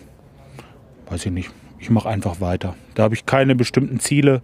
Ich äh, möchte so weitermachen, wie es ist. Was bedeutet Podcast? Für mich war es das Wichtige eigentlich, und äh, das sind auch die Fragen, die ich nachher noch stellen werde. Das Wichtigste für mich ist eigentlich diese, dieses Treffen von Leuten, das Kennenlernen, per se mal mit den Leuten zu sprechen und nicht nur von denen zu hören. Dieses ganze äh, Technik drumherum, was jetzt hier ist mit den Workshops und so, das ist nicht so meins, muss ich sagen. Ich habe so ganz einfachste Technik, mir macht das Spaß, das Podcasten, aber ich bin jetzt nicht so der Technikfreak und ähm, podstock.de ist für mich im Grunde genommen der Gedanke, für mich Leute kennenzulernen. Ja. Und dann sind wir schon fertig. Waren das schon zehn? Ja. Super. Das war doch gar nicht so schwer, hat gar nicht wehgetan, Herr Doktor. Hallo, ich bin ähm, René Nissen, ähm, auf Twitter @dummnachtung ähm, und bin hier, weil ich äh, sehr gerne podcaste. In welchem Jahr bin ich geboren? Ich bin im Jahr 1998 geboren, bin also das Nesthäkchen hier. Äh, hat Branko mir auch gleich unter die Nase gerieben, der nette Mensch. Äh, aus welchem Land, aus welcher Stadt bin ich? Ähm, ich bin aus Deutschland, auch in Deutschland geboren, äh, mit aber Verwandtschaft Ausland. Äh, und aus Ketsch bei Mannheim zwischen, ähm, also zwischen Mannheim und Heidelberg. Was mache ich beruflich? Ich bin ähm, Schüler noch, mache jetzt nächstes Jahr mein Abitur äh, und danach, keine Ahnung, chillen, Freizeit, weiß ich noch nicht. Welchen Podcast mache ich? Ich mache das Grundrauschen, auch bekannt als yolobook.de oder heftig.co mit äh, äh, oder auch bekannt als das Grundrauschen oder auch, haben wir noch eine Seite? Weiß ich nicht. Äh, seit wann mache ich das? Seit zwei Jahren. Inzwischen, wow, sind wir alt geworden. Äh, zwei Jahre schon, krass. Wann kommen bei Kindern die Zähne auch bei, äh, die Zähne kommen bei Kindern ab zwei Jahren, ne? Die, die fangen, ja, jetzt fangen wir bald an zu sabbern und so Sachen. Mhm. Motivation, warum podcast ich? Keine Ahnung, weiß ich nicht. Äh, Spaß äh, und äh, gelegentliche ähm, äh, Ansammlung von Sarkasmus, die sich einfach mal lösen müssen. Ähm, bitte? Ja, Zwang, sagt der Jan gerade, ist mein Sendungspartner, der baut hier noch irgendwas auf. Ähm, keine Ahnung, weiß ich, gute Frage, habe ich mir noch nie gestellt und ich glaube, die werde ich auch nie beantworten können. Wie stelle ich mir meine Hörer vor? Ja, äh, ganz, ganz haarige, äh, fett, fettige Haare, ganz, ganz viele äh, Haare, auch auf der Brust und an den Beinen. Äh, die ganzen, äh, die ganzen Stellen, wo normale Menschen aber Haare haben, haben die, da haben die keine Haare. Ich weiß nicht warum, aber es ist einfach so. Welche Zielgruppe? Ähm, also bisher dachte ich immer fünf bis neun Jahre, ähm, also so ungefähr das, das Lego-Alter. Aber ich habe jetzt festgestellt, dass, äh, dass viele, viele auch ältere Leute, so ab 100, ähm, auch also, komischerweise über meine Witze lachen. Ich weiß nicht warum, fragt mich nicht. Ähm, Deshalb Zielgruppenfrage ähm, 0 bis 99, wie die Ravensburger Spiele. Ich bin ziemlich zufrieden mit dem, wie es läuft. Es geht aber immer besser. Ich ähm, will eigentlich nie Hörerzahlen wissen, weil ich ähm, entweder sehr enttäuscht oder sehr herzklopfend dann aus der Hörerzahlen-Bilanz ähm, rausgehe. Deshalb interessiert mich das. Ich will es eigentlich nicht wissen, aber der Jan, der rat mir das immer unter die, Nase, unter die Nase, dass wir drei Hörer haben. Dankeschön, Jan, an dieser Stelle. Ähm, was ich mit meinem Podcast-Projekt zukünftig erreichen will, äh, natürlich immer, immer größer und besser werden, aber Hörerzahlen sind mir egal. Ähm, das heißt, also noch mehr Spaß in der ganzen Sache haben, als ich eh schon habe, äh, neue, Le neue Leute kennenlernen und Leute begeistern. Ich glaube, dass Leute begeistern ist das, was es ausmacht. Äh, deshalb noch mehr Leute begeistern ist das, äh, was ich da auf die Frage antworten würde. Äh, Podstock.de 2014 bedeutet für mich, ja, ganz, also Netzwerken. Netzwerken, lustige neue Leute kennenlernen und ähm, Regenbogen kotzen am Ende. Doch, ja. Das, äh, da hab ich, das macht auch sehr Spaß hier. Wir sind fertig, danke fürs Mitmachen. Schon, Frage 11. Das danke, wir sind fertig, danke fürs Mitmachen. Und ein Smiley. Ist ja sehr nett. Podstock! Podstock 2014. Wir sind im Projekt Popodest, also Podcast-Porträt der Stunde. Bei mir ist jetzt der Jan und der fängt jetzt mal an. Ja, hallo, ich bin der Jan, wie schon äh, erfahren wurde. Und ich habe hier so Zettel, ähm, wo drauf steht, ähm, wie heiß ich? Ich bin der äh, Jan Giesmann und ähm, mein Nickname, zumindest auf Twitter, ist Jan Zwitschert, äh, wegen dem Vogel und so. Äh, kann man auch mal nachgucken. Ich bin 1997 geboren, also noch ähm, einer der Nesthäkchen hier auf diesem äh, Festival. Ähm, ähm, aus welchem Land, welcher Stadt bist du? Ich bin aus ähm, Herne in Deutschland, einer wunderschönen Stadt im Ruhrgebiet. Äh, wobei wunderschön jetzt eher ins Ironische zielt. Also es ist nicht gerade wirklich eine schöne Stadt, das äh, muss man nicht unbedingt äh, vorbeikommen. Was mache ich beruflich? Ich bin noch äh, Schüler, ähm, noch ein, eine ganze Weile. Ähm, mache aber so als Hobby und es, es geht schon ähm, ein bisschen mehr als Hobby, weil ich mache das eigentlich alle, jede Zeit, die ich nicht gerade in der Schule sitze, sitze ich vor Medienproduktionen im Video- und Audiobereich. Ähm, welchen Podcast machst du? Ähm, ich mache einmal, ich habe schon ganz viele Podcasts gemacht, die ich dann nach kurzer Zeit wieder abgebrochen habe, weil sie mir keinen Spaß gemacht hat oder Leute nicht, äh, Leute abgesprungen sind. Seit zwei Jahren mache ich kontinuierlich mit dem René zusammen äh, das Grundrauschen. Ähm, in meinen Augen ist das Grundrauschen eine große ähm, Veralberung von jugendlichem Radioprogramm ähm, gepaart mit unserer eigenen Verplantheit und äh, der Langeweile, die wir so in unserem Leben haben. Dann mache ich jetzt ganz neu noch das Podlabor. Das Podlabor ist ein äh, Podcast, der dafür da ist, um ein paar Formate auszuprobieren. Ähm, damit ich nicht immer neue Podcasts machen muss, ist das jetzt einfach so mein Experimentierraum. Äh, und man kann da mal schauen, was davon wirklich in Serie geht. Warum podcaste ich? Ähm, mein Vater hat mir als ich drei war, seine Videokamera in die Hand gedrückt, äh, lebensmüderweise und gesagt, hier, mach mal, Junge. Und ähm, seitdem habe ich Interesse daran, äh, Audio und Video zu machen. Und irgendwann lagen da so zwei Mikrofone und dann habe ich mit meinem Opa angefangen, auf Kassette Radio aufzunehmen. Und ähm, irgendwann fängt man dann an zu podcasten, wenn man das mitkriegt. Habe ich den vom äh, Daniel Fiene äh, den Podcast 100 äh, Fragen in Sachen Podcast, hieß der, glaube ich, gehört. Und da hat man dann äh, mal so gelernt, was, was das so ist, so mit RSS-Feed und dem ganzen Zeug so. Wie stelle ich mir meine Hörer vor und welche Zielgruppe habe ich? Äh, die Zielgruppe des Grundrauschens ähm, ist zweigeteilt. Einmal würde ich sagen, die ähm, äh, werberelevante Zielgruppe der Fernsehsender, die ähm, die Satire in diesem Projekt nicht verstehen und es für ernst halten. Und dann ähm, Leute, die so kurz vorm Tod stehen, die das dann wieder verstehen. So, also ab 50 quasi. Ähm, Im Endeffekt sind unsere Hörer aber wahrscheinlich alles nur Bots von Google. Ähm, wie zufrieden bist du damit, wie es läuft? Also das Problem bei, bei dem Podcast, die ich mache, dass es unglaublich wenig äh, Feedback gibt und unglaublich wenig Beteiligung der Hörer. Man kann Gewinnspiele machen, da machen zwei Leute mit äh, und das ist dann alles ein bisschen schade, wenn man dann so Sachen hat wie hier auf dem Podstock, wo wirklich Leute kommen und einem sagen, dass das, was, ähm, was man macht, gefällt denen, die da sind, dann gibt es doch nochmal ganz schön viel Kraft, auch weiterzumachen und Motivation dafür. Das ist sehr schön. Darum äh, bin ich auch sehr dankbar, dass es sowas wie, das, äh, wie Podstock jetzt gibt oder auch die Republika. Ähm, was möchte ich mit meinen Podcast-Projekten zukünftig noch erreichen?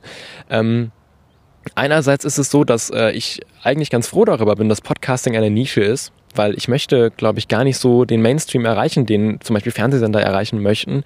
Ähm, ich bin da deutlich froh, wenn, wenn man wirklich so eine Community hat, die meinetwegen nur 100 Leute fasst. Also wir haben pro Live-Sendung circa 10 Hörer, was ich, das ist wenig. Also wenn es so 100 bis 250 wären, die wirklich sich beteiligen, wo man eine Community hat, wo man stolz drauf sein kann, die Kommentare schreiben und so weiter, das wäre, das wäre extrem cool. Da hätte man, glaube ich, nochmal deutlich mehr Spaß an ähm, Podcasting.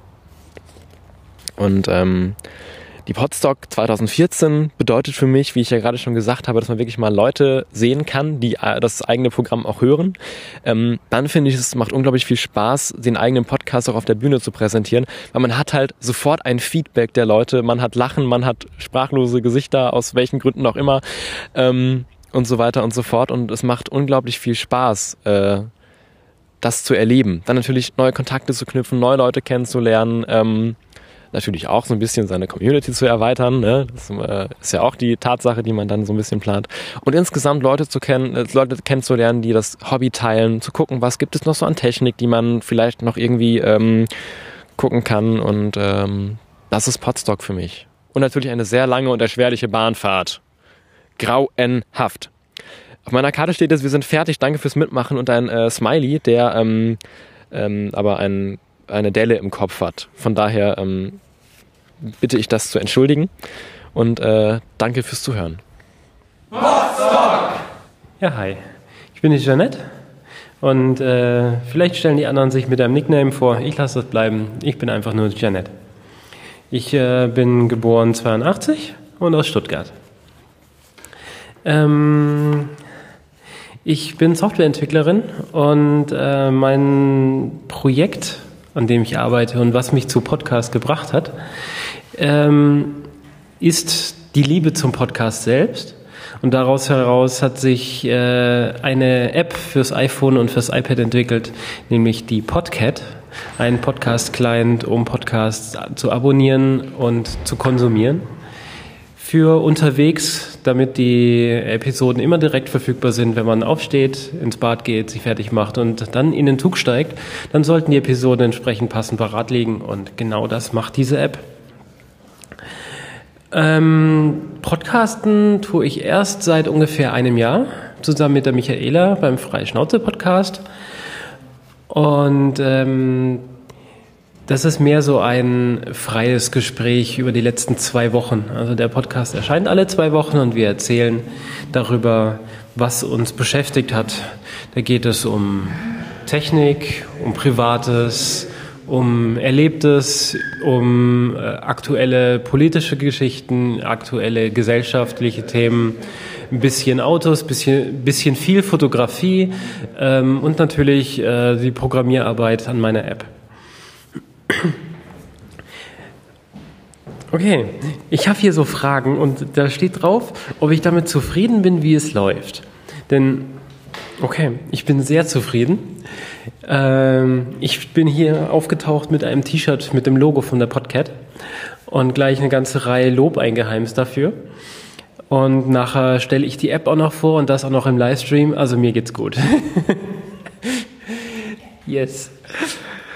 Ähm, ich hoffe, dass äh, viele das, dieses Interview hören können und später auch den Livestream. Viele Leute meine App laden und äh, davon begeistert sind, genauso wie ich.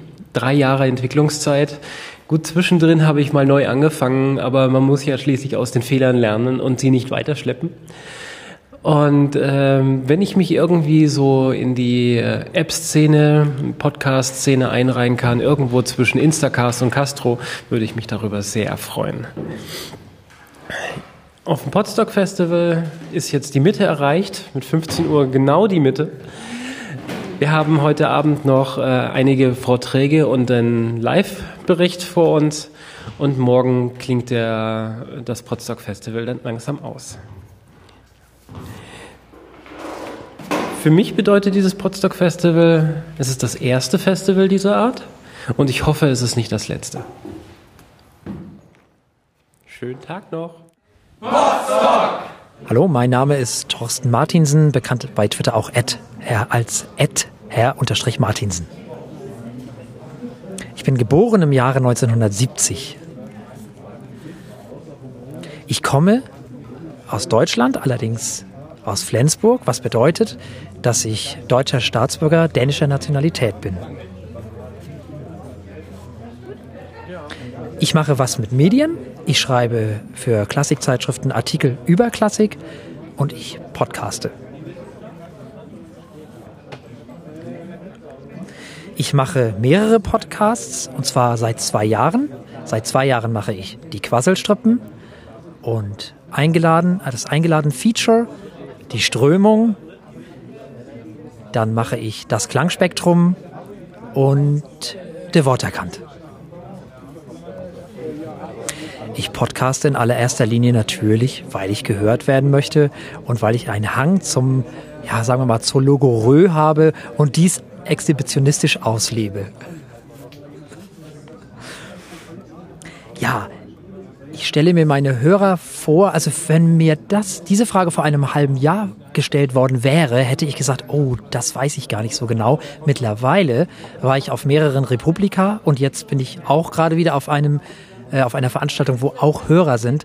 Deswegen weiß ich in etwa, weil wir auch Fanpost tatsächlich bekommen, dass unsere Hörer erstaunlicherweise etwas älter sind als vielleicht der durchschnittliche Podcasthörer. Zielgruppe haben wir wahrscheinlich das, was man so Deutschlandradio Kulturhörer nennt. Jedenfalls bei den Quasselstrippen. Ich bin sehr zufrieden, wie es läuft, weil wir uns A immer wieder weiterentwickeln, weil es unglaublich viel Spaß macht, mit äh, Frau Kariert vor allem auch zusammenzuarbeiten, weil die unfassbar klug ist und weil die eben auch dazu beiträgt, dass das alles so wunderbar ist, wie es ist. Und wir haben jetzt mittlerweile sogar Werbepartner demnächst und äh, ja, Leute, die uns unterstützen. Das ist ganz großartig. Was ich erreichen möchte, wäre die sogenannte Mischkalkulation. Das heißt, dass ich zum Teil, wie es ein bisschen jetzt schon ist, äh, zum Teil davon so ein ganz klein bisschen, ein bisschen was davon bezahlen kann, was meinen Lebensunterhalt betrifft. Das wäre das Ziel. Und das Podstock DE 2014 bedeutet für mich, dass ich wahnsinnig viele tolle Kollegen kennengelernt habe, die ich zum Teil vorher natürlich gar nicht kannte, schon gar nicht vom Sehen, dass ich wahnsinnig viele tolle neue Formate kennengelernt habe, die ich jetzt auch erstmal alle nachhören muss. Teilweise kannte ich sie natürlich auch schon. Ich habe mich gefreut, Leute wie zum Beispiel Jan Giesmann zu treffen oder den René, unsere beiden Nesthäkchen, ganz großartig, die kannte ich auch schon vorher. Jedenfalls den René, den Jan zumindest von Twitter und vom Skype. Und ich habe mich natürlich auch gefreut, Leute wieder zu treffen, die auch schon auf der Republika waren. Eine gesunde Mischung aus allem. Ich habe zu danken. Vielen lieben Dank. Es ist Samstag, der 30. August 2014 und ich bin in Wolfsburg, genauer gesagt in Almke. In Almke findet dieses Jahr zum ersten Mal das Podstock-Treffen der Podcast-Szene äh, statt. Ähm, wir sind auf einem Jugendzeltplatz. Der Platz bietet für 1000 Menschen. Das sind äh, richtig, richtig viele und es war auch mit richtig, richtig vielen Menschen eigentlich geplant. Es sind nicht ganz so viele geworden. Wir sind ungefähr 25, 30, also schwankt so ein bisschen ähm, Menschen, also eine noch immer überschaubare Gruppe, die diesen Zeltplatz jetzt auch nur zu einem kleinen Teil benutzt. Ähm, und hier sind eben ein paar Podcaster zusammengekommen und ursprünglich war es ein, ein reines Treffen für Podcaster. Man hatte im Vorfeld gesagt, ah, die Hörer wollen wir mal lieber äh, nicht gleich mit einladen, weil damit das hier nicht aus allen Nähten platzt. Aber als sich dann abzeichnete, dass ähm, dann doch nicht so viele Podcaster würden kommen können, ist es auch auf Hörer erweitert worden und mit vielen Podcastern habe ich ja das kleine zehn Fragen Interview schon gemacht, aber ich habe hier gerade zwei Hörer ähm, vor mir stehen. Das ist einmal der Dennis und einmal der Detlef. Und ich möchte mal fragen, wie denn die Perspektive der Hörer eigentlich ist. Der Dennis hat gesagt, er fängt mit mir an. Ähm, ich mache mal die simple Frage. Dennis, warum bist du eigentlich hier? Ich bin hier, weil ich äh, gerne Podcasts höre und die Podcaster dahinter mal gerne kennenlernen möchte. Und ähm, mich auch ein bisschen darüber informieren möchte. Wie machen die das? Und äh, ähm, im Großen und Ganzen eigentlich, um äh, Leute kennenzulernen. Welche Podcasts hörst du denn? Oh, es sind äh, für die kurze Zeit, die ich überhaupt erst Podcasts höre, doch recht viele, aber ich sag mal, um die, äh, ähm, äh, die, die prägendsten für mich rauszufischen, das hat angefangen mit dem Kulinarikast und dem Küchenfunk. Ähm, die kleineren Koch Podcasts, der Hobbykochpod und der Gabelbissen sind auch dabei.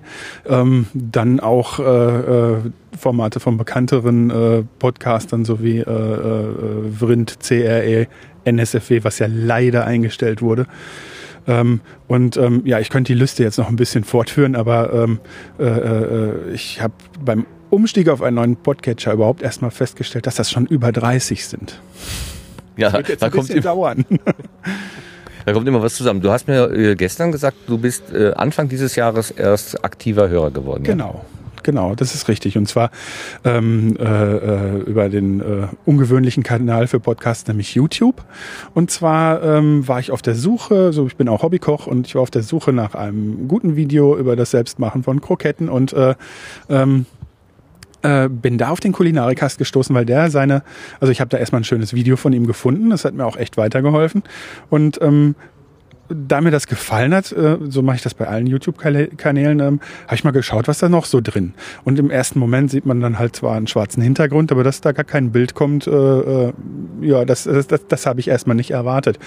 Und so habe ich dann durch ziemlichen Zufall meinen ersten Podcast gehört und ähm, habe natürlich von da an direkt, also ich habe ein iPhone dann auch iTunes genutzt. Also das, ich habe auf YouTube nicht weitergehört, aber ich finde äh, find das gut, wenn Podcaster äh, äh, ihre äh, Podcasts auch auf YouTube veröffentlichen, weil, ähm, äh, äh, sag ich mal, Leute wie ich, die sich da potenziell für interessieren, aber da halt noch nicht mit in Berührung gekommen sind, äh, äh, da auf jeden Fall einen Berührungspunkt mehr haben. Ich bin von Nachbarn schon mal angesprochen worden, weil ich ganz oft so einen Knopf im Ohr habe, wo ich eben Podcast höre, also eigentlich ständig.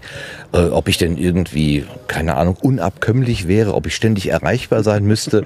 ähm, äh, hat sich deine Umwelt gewundert über deine neuen Hörgewohnheiten in dem letzten halben Jahr? Nein, definitiv nicht, weil ich man über mich auch immer schon gesagt hat, oh, bei dem sind die Kopfhörer angewachsen. Also seitdem es Walkman gibt, äh, habe ich schon äh, zunächst Musik, dann die üblichen Jugendhörspiele und äh, dergleichen alles auch unterwegs gehört und äh, bin auch echt bekennender Hörbuch-Junkie mit Audible-Account und äh, äh, Büchereikarte und alles, was da so nötig ist und ähm, äh, habe eigentlich ähm, auch durch einen monotonen Beruf halt immer viel viel Zeit und Gelegen gehabt, äh, gehabt, gehabt zu hören. Ähm, allerdings halt äh, äh, jetzt mit den Podcasts ist natürlich, also im Moment höre ich fast gar keine Hörbücher mehr, weil es, es da so viel zu entdecken gibt. Ne? Was machst du beruflich? Ich bin gelernter Werkzeugmechaniker und ähm, arbeite als Laserschweißer und Lasergraveur und so ein bisschen CNC-Fräsen machen wir bei uns in der Firma auch noch. Und ähm, das, das, das Hauptstandbein ist halt das Laserschweißen und das ist eine Arbeit am Mikroskop, muss man sich vorstellen. Äh, da sitzt man still und ähm, macht eine, weil das echt also im, im, im Zehntel Millimeter Bereich an Schweißen ist, ähm, äh, äh, ja, das ist halt, das, das kann auch dann schon echt schon mal sein, dass man zwei, drei, vier Stunden da äh, vorsitzt und ähm, da kann man sehr gut bei Radio oder Podcast oder dergleichen hören, weil anders würde ich es auch gar nicht aushalten. Also da gibt es keine Sicherheitsbedenken. Es gibt Berufe, wo man sagt, aus Sicherheitsgründen darf man nichts dabei hören. Das geht bei dir gut. Ähm, das geht ganz gut, weil ähm, erstens höre ich das nicht so laut, dass ich äh, die Geräusche drumherum nicht wahrnehme. Also wenn ich angesprochen werde, äh, ne, dann bekomme ich das auch mit. Und außerdem ähm, ist es äh, zwar schon relativ laut bei uns äh, im Betrieb, aber es ist ein Vier-Mann-Betrieb und äh, also wo dann so zwei bis drei immer anwesend sind und äh, da ist das halt was anderes. Ich meine, in der in Industrie wäre es vielleicht nicht so möglich, wenn dann Vorgesetzte das sehen, dass sie das dann vielleicht nicht so gut finden. Ja, aber Was ich gerade schon sagte, diese Anmeldeprozedur für das Spotstock-Treffen hier, das war ja zunächst einmal äh, unter Ausschluss der Hörer und äh, du hast dich die erste, ich sag mal so, die, die, die erste Werbung, also das, ich habe das ja dann auch vom Kulinarikast gehört, da hieß es gleich, es wäre halt die Idee, dass das ein Festival sein sollte für Podcaster und Hörer. Ähm, dann hat das einen Moment gedauert, so ein, zwei, drei Tage, ähm, bis ich dann tatsächlich mal auf podstock.de geguckt habe. Und in der Zwischenzeit hatten die sich dann umentschieden und dann stand da, oh ja man könnte sich für 2015 voranmelden und so. Und ich war erstmal schwer enttäuscht. Und ähm, habe dann halt immer mal wieder geguckt, weil ich dachte, ja, guck doch mal, vielleicht, wenn die eine andere Anmeldesituation haben, dann vielleicht ändert sich das ja. Und dann kam halt tatsächlich vor ein paar Wochen in einer Kulinarikast-Folge der Aufruf, dass es halt doch auch für Hörer wäre, auch wenn es immer noch nicht auf der Homepage so stand. Habe ich dann gesagt, egal, dann melde ich mich jetzt einfach mal an und äh, ja, bin ja auch direkt angenommen worden. Ja. Jetzt ist das Programm natürlich so ein bisschen auf die Produktionsseite ausgerichtet und nicht unbedingt auf die Konsumentenseite. Was nimmst du denn oder was hast du denn hier für dich so mitgenommen oder was nimmst du mit? Wir sind ja mittendrin. Also ich bin grundsätzlich auf jeden Fall sehr technikinteressiert und ähm, sage auch mal so, ich habe es im Vorfeld halt auch gesagt, ich habe keine Pläne und auch jetzt so auch am zweiten Tag noch keine konkreten Pläne, einen eigenen Podcast aufzunehmen. Aber durchaus Interesse, vielleicht mal irgendwann für die Zukunft. Also ähm, ich finde das dann keine vertane Zeit, sich da schon mal anzugucken, wie es geht, mit den Leuten auch da mal drüber zu sprechen. Ähm, das äh, finde ich auf gar keinen Fall eine vertane Zeit, außer die Live-Podcasts mal so zu sehen, wenn man die Leute beim Senden sieht, äh, äh, so äh, quasi den Arm ausstrecken muss und dann kann man sie anfassen. Das ist auch ganz interessant. Das ist mal ganz was anderes. Hast du denn, ich muss das nochmal fragen, wenn, du hast ja bestimmt äh, Freunden und Bekannten erzählt, ich fahre jetzt hier hin oder deiner Frau oder wem auch immer, deiner Familie. Ähm, haben die überhaupt verstanden, was du da jetzt äh, besuchst? Äh, kann, kann, konntest du das kommen, äh, kommunizieren? Nee, also äh, die haben das nicht verstanden, weil die auch äh, mit diesem ganzen äh, äh, Hörbücher hören von vorher oder so, das war alles nicht so deren Welt. Und äh, ich als erstes, ja, hm, wenn dann die Frage ist, wo fährst du denn, dann muss man erstmal Podcasts erklären. Ne? Und äh, äh, ja, ich sag mal, wenn man dann nicht so ein eingefleischter Radiohörer ist, so von, von Kindesbein an, so, dann ist das schwer zu vermitteln, was man da so macht und was man da so ein ganzes Wochenende will. Ne? Ich habe es halt trotzdem jedem erzählt, aber das ist dann immer gleich, wenn man weiß, gut, man erzählt das, ja, jetzt musste aber mal so fünf Minuten Erklärungszeit einplanen, weil die wissen überhaupt nicht, was ist das da und wieso will der da hinfahren. Und sag mal in einem Satz, wie ist es hier? Super, also ich habe äh, überhaupt nichts bereut, schon am gestrigen Abend, äh, also den ersten halben Tag äh, habe ich gesagt, also das Ticket hat sich gelohnt und das geht, scheint auch jetzt noch so weiterzugehen. Schönen Dank, Dennis, für diese Einschätzung. Ja, dann gehen wir mal weiter. Ein anderer äh, Hörer, der sitzt hier schon die ganze Zeit und hört ein bisschen mit. Ja, tschüss. ähm, wo der äh, Dennis gerade gesagt hat, dass er nur Hörer ist und wirklich auch nur Hörer sein bleiben möchte, habe ich jetzt hier den Detlef vor mir sitzen, der mit dem Gedanken vielleicht auch mal von der Konsumentenseite zur Produzentenseite zu gehen, weil er jetzt schon bereits ein Produzent ist, der allerdings nicht Töne von sich gibt, sondern Text. Ich habe ihn Linkcaster genannt, weil er Links äh, verteilt. Unter dem Label Black Mac 42 ist er sicherlich ganz vielen bekannt. Und dann sage ich erstmal Hallo Detlef. Hallöle. Hallöle. Ja, Detlef, ähm, ein Treffen der Podcaster, der aktiven Podcaster und du bist hier. Warum bist du denn hier? Äh, Podcast ist eigentlich so ein zentraler Punkt in meinem Leben geworden. Ähm, um auf die Vita zu kommen, ich bin von 2005 an Podcast-Hörer, habe seitdem es iTunes gab, sofort vom ersten Tag heruntergeladen als Mac-Fanboy und Apple-Fanboy. Und sobald diese Funktion mit drin war, ich weiß nicht, ob es in der ersten oder der zweiten Edition mit drinne war, sofort mir das angeschaut und sofort Wandolfs wunderbare Welt des Wissens geholt. Der ist nämlich auch einer der ersten, der sozusagen als Wissenschaftspodcaster äh, aktiv geworden ist. Und da sind es dann erstmal am Anfang zehn gewesen oder so. Also ach, nicht so viel und es waren ja auch noch nicht so viele äh, unterwegs. Und dann gab es schon eine gewisse, ja, eine kleine Abwärtsbewegung. Ein paar haben sich abgesetzt, ein paar haben das Interesse verloren. Ich bin aber immer dabei geblieben, nur mangels Masse hat es noch nicht das Leben so vollständig ausgefüllt. Und äh, ja, so grob kann man sagen, seit 2007, 2008 geht es stetig aufwärts.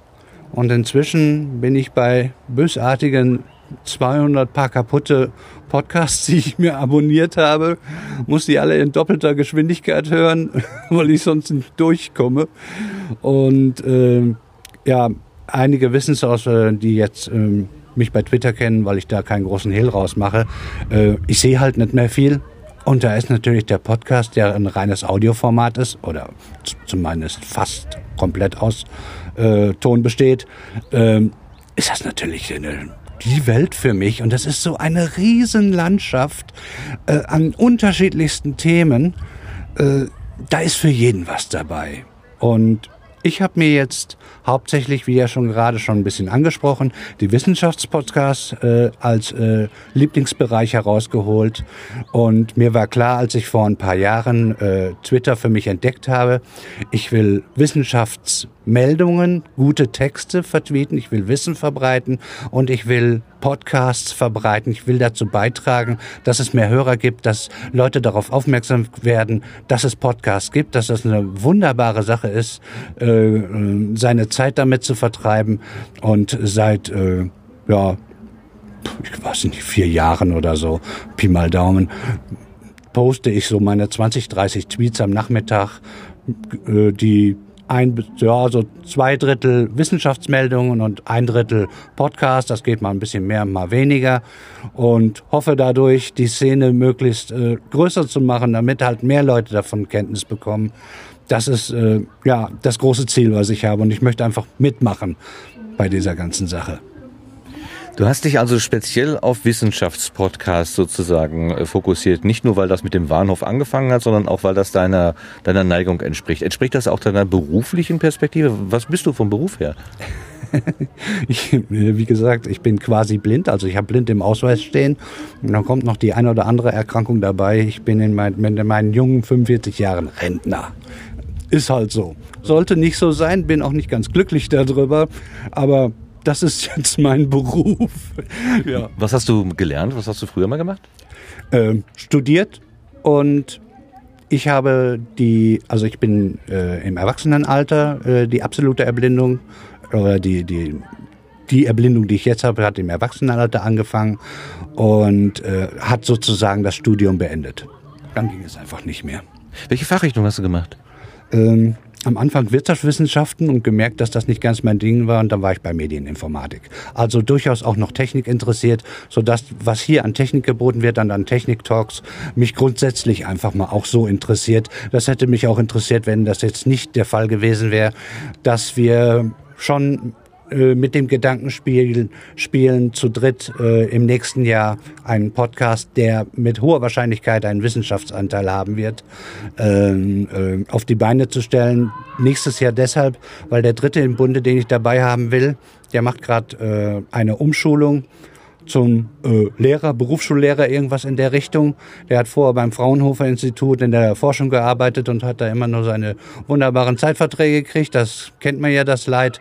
Wird ja regelmäßig geklagt, wenn man mal die Wissenschaftsszene ein bisschen verfolgt. Und er hatte eben genau das gleiche Problem und musste jetzt auch umsatteln, weil Familie und alles, da muss man mal auf sichere Beine kommen. Und der hat dann eben im nächsten Jahr seinen Abschluss dazu und hat gesagt, wenn ich das dann alles hinter mir habe, dann bin ich mit dabei. Und dann glaube ich, habe ich drei Leute dabei, also insgesamt drei sind es dann, mit denen wir wahrscheinlich doch was Vernünftiges auf die Beine stellen können. Ich hoffe. Ich habe da gar keine Zweifel. Wann hat denn dieses, dieser Gedanke, ich möchte gerne Leuten was erzählen, dieses Sendungsbewusstsein, wann hat das bei dir so angefangen? Schon äh, vor der Erblindung oder erst danach? Hat es sich äh, danach erst entwickelt? Schwere Frage.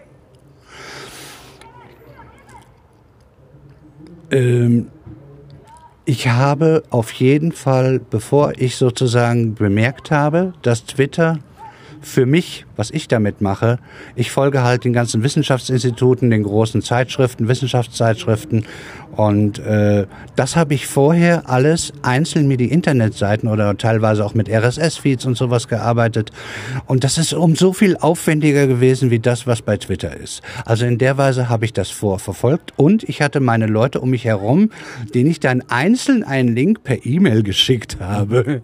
Das ist alles so viel aufwendiger gegenüber dem, was ich jetzt einfach nur weiter bei Twitter mache. Also in der Weise habe ich es nur im kleinen Rahmen, weil da war dann nur mein engerer Umfeld, wo ich wusste, die interessieren sich dafür, die habe ich damit bestückt. Und so habe ich das jetzt einfach nur auf eine andere Plattform gemacht, die eine sehr niedrige Hürde hat. Das ist alles wunderbar und einfach. Und äh, man hat so nach und nach äh, eine, eine Breitenwirkung, eine, eine Möglichkeit, an, an Leute heranzukommen, äh, die ich mit den vorigen Techniken niemals hätte erreichen können. Ja, abseits von dieser technischen Frage, dieses, dieses Gefühl, ähm, ich weiß was, also ich lerne, ich sehe irgendwas, ich kriege irgendwas mit und das, hab, das möchte ich gerne mitteilen. Also hast, hat das von Kindesbeinen an irgendwie in dir gewirkt? Ähm, ich würde sagen, es ist, es ist eine Frage, was ich mit mitteilen habe, dass ich denn es ist nicht unbedingt ein Sendungsbewusstsein, ja. sondern eher, das ist so toll, das sollten auch andere wissen. Es ist eher so, ich möchte, wie ich das sagte, Wissen verbreiten und Podcast verbreiten. Und die Faszination teilen auch? Ja, das ja natürlich auch dafür begeistern und neue Leute dafür zu gewinnen und einfach dafür zu, ein bisschen Teil daran zu haben, erstens sowieso dem Netz ein bisschen zurückzugeben. Ich war vorher reiner Konsument und jetzt bin ich so einer, der sozusagen auch in diesem in dieser sogenannten Internetgemeinde eben nicht nur der reine Leecher ist und der reine Konsumierer, sondern auch ein Stück zurückgibt. Das war auch eine Motivationsgrundlage, die mit dabei war. Und wirklich zu sagen, ich finde das so toll, das sollten noch mehr Leute wissen und äh, das ist eigentlich der Hauptanspruch gewesen. Nicht, dass ich jetzt unbedingt denen erzählen muss, ich weiß was Neues und ihr sollt das auch wissen, ich erzähle euch das. Das habe ich jedenfalls so nicht empfunden. Mhm. Wenn man mal so ganz praktisch in so einen Tag hineinguckt, also am, am Nachmittag, am, am Nachmittag kommen bei dir so oder von dir so 20 bis 30 ausgesuchte Tweets, die sind schon kategorisiert, also das ist sortiert ähm, mit gewissen Einschätzungen noch, das ist besonders gut oder du gibst manchmal sogar auch einen Hinweis, äh, Arbeitsgruppe XY, das könnte was für euch sein oder so. Also du machst schon Bezüge, Empfehlungen, Tipps und Hinweise. Und das kommt ja, wenn ich das richtig verstehe, aus den 200x äh, Tweets, die du da abonniert hast. Das heißt, du über Tag äh, äh, sichtest du und sortierst und, und verdichtest ein. Ähm, wie genau läuft das ab und wo holst, wo holst du die Motivation her, das jeden Tag immer wieder zu tun? Also die Motivation ist erstmal das eigene Interesse daran, ich möchte wissenschaftlich auf dem Laufenden sein. Mich interessiert das einfach auch alles. Ich habe das vorher ja auch getan, ganz für mich quasi alleine, außer den paar Leuten, denen ich dann was geschickt habe. Und letztendlich ist das, klingt zwar komisch, aber es ist mit ein bisschen mehr Aufwand, weil ich mir meine Tweets ja alle selber schreibe und nicht einfach nur Retweet mache, äh, ist es Abfall. Es ist, äh, äh es kommt dabei raus, ich habe also, weil der, die Vorgehensweise war ja sozusagen, ich gucke von morgens auch acht an, weil gerade die äh, auch von den äh, Instituten fangen schon recht früh an zu twittern und dann haben die meisten wahrscheinlich auch gar nicht die Zeit und gucken auch gar nicht mehr, weil der Stream voll ist, was da morgens gelaufen ist. So dass ich morgens von acht anfange und mindestens versuche bis 14, 15 Uhr zu kommen. Und das sind sozusagen, da folge ich ungefähr 300 ja, so grob 250, 300 äh, äh, ähm, Twitterern? Ja. ja, ich kam nicht drauf. Kein Problem. Ja. Und ähm, dann suche ich mir wirklich auch nur das raus, was ich dann mir, ich lasse mir das vorlesen, weil lesen selbst das strengt einfach zu sehr an. Von einer Maschine oder einem Menschen? Äh, ja, das ist das iPad, das auch wie, wie geschaffen für mich ist, mit Voice-Over und Invers und vergrößerten, Bu äh, vergrößerten Buchstaben, kann ich damit relativ stressfrei noch umgehen. So viel Augenlicht ist noch da, dass das gerade so noch kloppt. Ich hoffe, das bleibt auch so. Toi, toi, toi. Und ähm, ja, also ich lasse mir die Texte halt vorlesen. Wenn ich finde, das war jetzt ein Artikel, der war lang genug, der war aussagekräftig genug, der war neu genug und ich versuche in einem gewissen Rahmen zu bleiben. Es sollte nicht zu einfach sein, also zu boulevardesk und, und, und ähm, ja, Bild der Wissenschaft vielleicht nicht ganz so oft, weil die etwas einfacher manche einfachere Texte haben, die einfach nicht so in, in mein, mein Ding reinpasst. Aber es gibt dann schon auch Sachen von Prophysik zum Beispiel, die sind dann doch schon wieder so anspruchsvoll, dass wahrscheinlich das nicht alle äh, unbedingt lesen können und möchten. Und da ist so manchmal die Frage, wie weit gehe ich? Wo will ich mein, mein, mein, mein Einstiegshürde Hürde für die Menschen auch setzen? Da, solche Gedanken gehen einem auch durch den Kopf. Ansonsten lange gute Texte und das muss neu und das muss interessant sein, das muss spannend sein. Und äh, nach diesen Regeln bin ich sozusagen ein Filter. Das ist eigentlich das, was ich machen will und was ich tue. Und die Motivation war ja noch eine Frage. Hm. Ja, eigentlich habe ich sie ja schon ähm, vor, vor ein paar Minuten äh, so gesagt.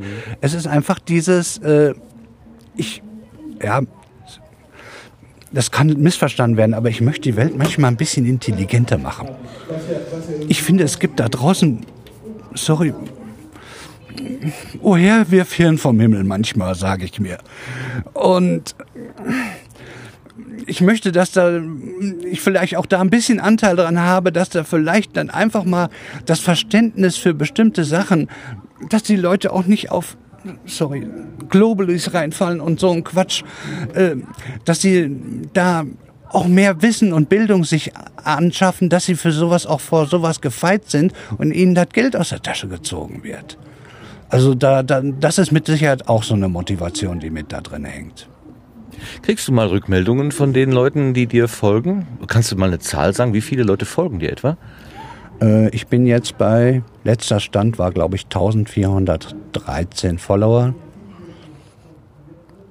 Jo, finde ich schon ganz in Ordnung. Also und wenn man so durchguckt, das sind tatsächlich renommierte Institute, die dir jetzt wiederum folgen. Also Ja, du auch. folgst den Instituten und die Institute, wissenschaftliche Institute folgen dir. Ja, die nehmen auch durchaus äh, Tweets von mir auf, die werden, von denen werde ich durchaus auch mal retweetet. Besonders die, die sozusagen auch wieder so eine Schnittmenge wieder bilden, wie das Gehirninfo. Äh, das ist das, was du gerade ja schon angesprochen hattest. Dann schreibe ich meinen Look darunter, das ist eine eigene Erfindung, schreibe ich das Gehirninfo, wenn ich eh was über Neurologie gefunden habe. Und dann äh, brauchen die nicht meine ganzen Tweets extra durchzugehen und kriegen ja per Menschen das mit. Äh, dass ich wieder was habe, was sie interessieren können und dann wird das weitergeleitet und äh, wunderbar. Und von denen habe ich auch schon Looks bekommen, also die haben schon meine Technik übernommen, was ich dann auch immer ganz nett finde.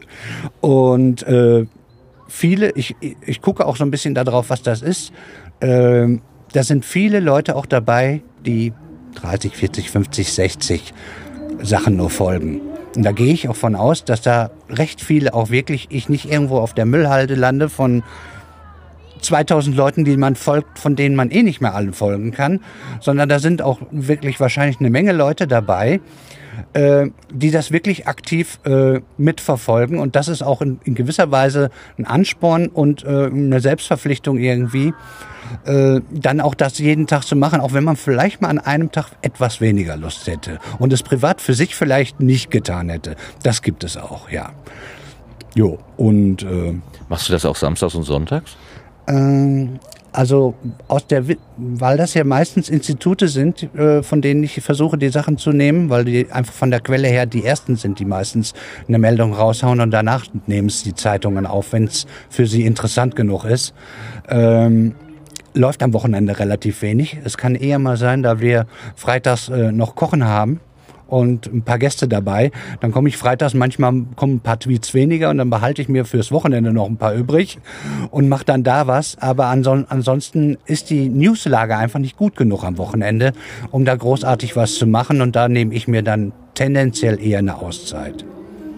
Gut, dann, also ich finde diese Arbeit, die du da machst, äh, einfach wunderbar und ich glaube, das äh, werden andere genauso sehen. Also gewisse Institute habe ich im Kopf, die das mit Sicherheit ähm, auch so einschätzen würden. Ich habe dich auf einem äh, Foto ähm, bei einer wissenschaftlichen Veranstaltung schon mal gesehen, ähm, auch ganz in schwarz gekleidet, so wie du jetzt vor mir sitzt.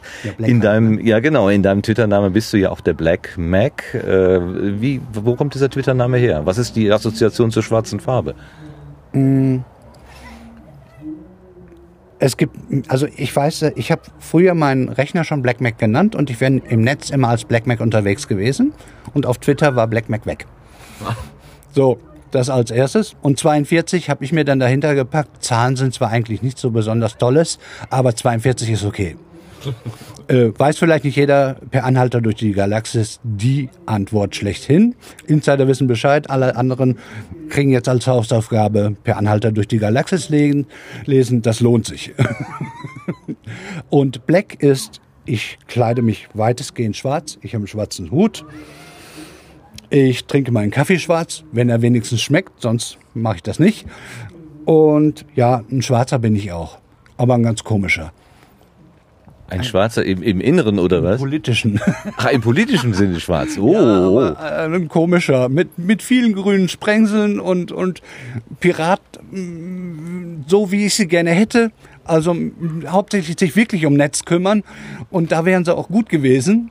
Und, und nicht um, um den ganzen anderen Quatsch, den sie da gemacht haben. Äh, und äh, ich, ich gehöre auf jeden Fall zum linken Flügel der Union. Und äh, äh, bin nicht mit allem an- einverstanden, so wie das nun mal ist. Wer politisch interessiert ist, kann mit einer Partei nicht komplett zufrieden sein. Und das bin ich mit meiner auch nicht. Wie empfindest du die Stimmung hier auf dem Potstock 2014? Bist du äh, angesprochen? Fühlst du dich hier so aufgenommen, wie du das auch erwartet hast? Oder ist es alles ganz anders, als es in deiner Erwartung gewesen ist? Wie ein Fisch im Wasser. Das ist einfach nur schön. Ich habe von Anfang an, wir haben einen mitgenommen, der Dennis war das gerade, der da äh, äh, kurz vorher das Interview gegeben hat. Und äh, wir haben da die ganze Fahrt durch durchgequatscht erstmal. Wir hatten immer Themen, waren auch dicke Bretter dabei, wunderbar. Hier hingekommen, hingesetzt, sofort, hallo, wer bist du? Und bla bla bla bla, sofort los. Schon alleine die, ich muss auch sagen, da wo ich sonst bei, bei Podcastern bisher gewesen bin. Und auch das, was ich äh, auf deren Seiten gesehen habe als Kommentar und auch bei der Twitterei. Weder die Podcaster noch die Hörer. Da ist kein Troll dabei, so gut wie nie. Das sind alles total nette, offene und sympathische Menschen. Ich habe noch keinen getroffen und ich habe schon das eine oder andere äh, eine Erfahrung mit äh, schon sammeln können. Ich bin noch nie auf jemanden gestoßen, wo ich auch nur ein bisschen gesagt hätte, ach, der ist mir jetzt auch ein bisschen komisch. Keiner. Und das ist auch äh, faszinierende Sache und äh, äh, ein Grund mehr, sich in nicht nur reine Podcasts zu hören, sondern sich ruhig auch in die Szene nochmal reinziehen zu lassen und äh, sowas wie hier mitzumachen als Hörer oder als Podcaster. Es ist die pure Freude. Es sind einfach nur wunderbare Tage, die, die äh, einem so gut tun in der Seele und wo man auch davon Wochen von zehren kann, kann ich nur jedem empfehlen. Das sind schöne Worte, da will ich gar nicht weiter zu sagen, wie ein Fisch im Wasser, der das Podstock nur empfehlen kann. Ähm, Detlef, ich finde nach wie vor deine Arbeit, deine, deine Links, deine Tweets oder wie habe ich gesagt, eine Tweetcaster, nee, Linkcaster habe ich dich genannt. Ähm, tolle Arbeit, äh, äh, aber ich freue mich noch viel mehr darauf, wenn ich auch dann demnächst, vielleicht nächstes Jahr, ab nächstes Jahr deinen äh, Feed abonnieren kann, äh, wo dann auch der Audiostream bei mir ankommt. Hat das schon einen Namen? Einen, Pl- darf man schon mal was verraten oder noch nicht? Äh, ich habe einen im Kopf, den die anderen noch nicht komplett zugestimmt haben. Und ich weiß nicht, wenn ich ihn jetzt sage, ob ihn mir nachher einer wegschnappt. Dann schweigen wir lieber. Jetzt äh, bastel ich mal Black Macs wunderbare Welt der Wissenschaft. Ah, nee. Nein, das, äh, das soll der Wandolf gerne. Den kann man immer noch abonnieren. Ist immer noch ein sehr schöner Podcast. Äh, relativ kurz auch für Leute, die nicht so lange mal einen Podcast hören wollen. Die zwei, drei Stunden Varianten, die ja sonst bei uns eher bei den äh, Eingeschworenen eher üblich sind, der geht so eine halbe- 20 Minuten, eine halbe Stunde und bringt auch nur Neuigkeiten aus der Wissenschaft. Sehr schön, einmal die Woche ungefähr. Lohnt sich, weil ich fange erst gar nicht an, Podcasts zu empfehlen. Das, ich kenne zu viele. Die sind alle gut. Alle gut. Dieses Gespräch war auch gut. Ja. Ich danke dir nochmal. Tschüss. Jo, ciao. Ich heiße Jenny, äh, auch bekannt als Frau Kariert oder Grün Kariert. Ähm, ich bin 1987 geboren. Ich stecke hier genau zwischen den jungen Leuten und den älteren Leuten. ähm, ich bin gebürtig aus dem Ruhrgebiet, aus dem Rand, nämlich aus Hamm und wohne jetzt in Bielefeld und will da auch nicht mehr weg. Und äh, ich arbeite bei einem kleinen Fachverlag für ja, Bildung, Berufsbildung ähm, und alles Mögliche um, rund um Bildung außer Schule. ich mache den Podcast Die Quasselstrippen unter anderem, aber als Quasselstrippen sind wir vor allem hier zusammen mit dem Thorsten. Und äh, da geht es um Kultur und Medien. Äh, wir freuen uns einfach über Dinge und äh, stellen die vor, die wir gerne sehen, hören ähm, oder lesen. Und äh, das machen wir jetzt schon über zwei Jahre. Ich podcaste, vor allem weil der Thorsten mich dazu gebracht hat und weil es einfach Spaß macht. Und äh, mittlerweile auch, weil die, die, das ganze Netzwerk an Podcastern und an Hörern, ähm, was man mit der Zeit so kennenlernt, unheimlich herzlich ist. Also wie das mir schon so oft bei, ich sag mal, Internetmenschen begegnet ist. Aber das, das macht sehr viel Spaß. Es sind äh, tolle Leute dabei. Wie stelle ich mir meine Hörer vor? Meine Güte.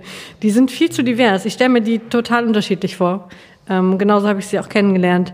Ähm, vom Schüler zur Rentnerin, von, vom, vom äh, Mechaniker zur, zum, weiß ich nicht, Psychologieprofessor. Ähm, das ist ziemlich gemischt, auch wenn wir, weil wir viel auch mal Klassik oder Jazz irgendwie dabei haben. Ich glaube, unsere Hörerschaft bei den Quasselstrippen ist eine, nein, die ist eigentlich auch geteilt. Die einen, die sowas gar nicht mögen und es einfach hören, um es mal kennenzulernen, und die anderen, die es sehr mögen und hören, ob äh, wir nicht Quatsch erzählen, was wir auch hin und wieder tun. äh, ja, und so, so ist auch unsere Zielgruppe irgendwie ziemlich divers. Wir versuchen jetzt auch nicht jemand Bestimmtes anzusprechen, sondern einfach Leute, die das mögen, was wir auch mögen oder das gerne mal probieren würden, was wir mögen. Und ich bin auch total zufrieden damit, wie er läuft. Ich hätte nie gedacht, vor den über zwei Jahren, als wir angefangen haben, äh, dass wir mal so viele Hörer haben würden, dass auch so viele Hörer, also wir haben gestartet mit einem kleinen Netzwerk von Leuten, die wir schon kannten, weil wir vorher Podcast-Hörer waren. Ähm, aus dem Chat, so von Live-Sendungen kannte man sich. Und da haben wir quasi Leute schon mitgenommen, die wir schon kannten, die mit uns andere Podcasts gehört haben. Und wenn dann die ersten Leute kamen, die wir überhaupt noch nicht kannten, die plötzlich sagen, wir fanden das toll oder das und das könnt ihr doch noch so machen, das war ähm, gleichzeitig gruselig und richtig toll. Und das, das gefällt mir richtig gut, dass man Leute auf ganz anderem Wege kennenlernt. Und das, dann wird einem klar, dass man das selber natürlich auch macht bei anderen Podcasts und selber ein bisschen zum Gruselfaktor beiträgt und so eine fremde Person ist, die ähm, einen Podcaster irgendwie jeden Tag im Ohr hat oder einmal die Woche oder einmal im Monat. Und das ist, man baut so eine persönliche Beziehung auf, ohne dass man sich kennt. Das ist toll. Ähm, was möchte ich in der Zukunft noch erreichen? Also wachsen geht immer. äh, was ich ja definitiv erreichen will, ist ein besseres Zeitmanagement. Ähm, um einfach mich, man kann sich immer noch besser vorbereiten. Man hat immer irgendeine Ecke nicht richtig recherchiert oder man hat immer irgendeine Ecke, ähm, wo man denkt, ah Mist, das wusste ich doch gerade noch und hätte ich mir das mal aufgeschrieben. Und ich glaube, ähm, das wäre so das nächste greifbare Ziel, das ich erreichen möchte. Äh, noch sicherer vorbereiten. So, was bedeutet Pod Podstock für mich? Dieses Jahr war das ja ein totales Experiment.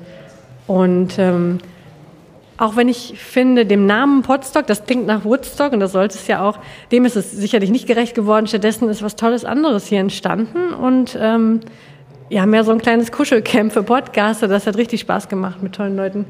Und ähm, egal, ob es nächstes Jahr genauso wird oder ob es tatsächlich das große Festival auf der, auf der Wiese wird, ähm, glaube ich, wird mir beides sehr gefallen.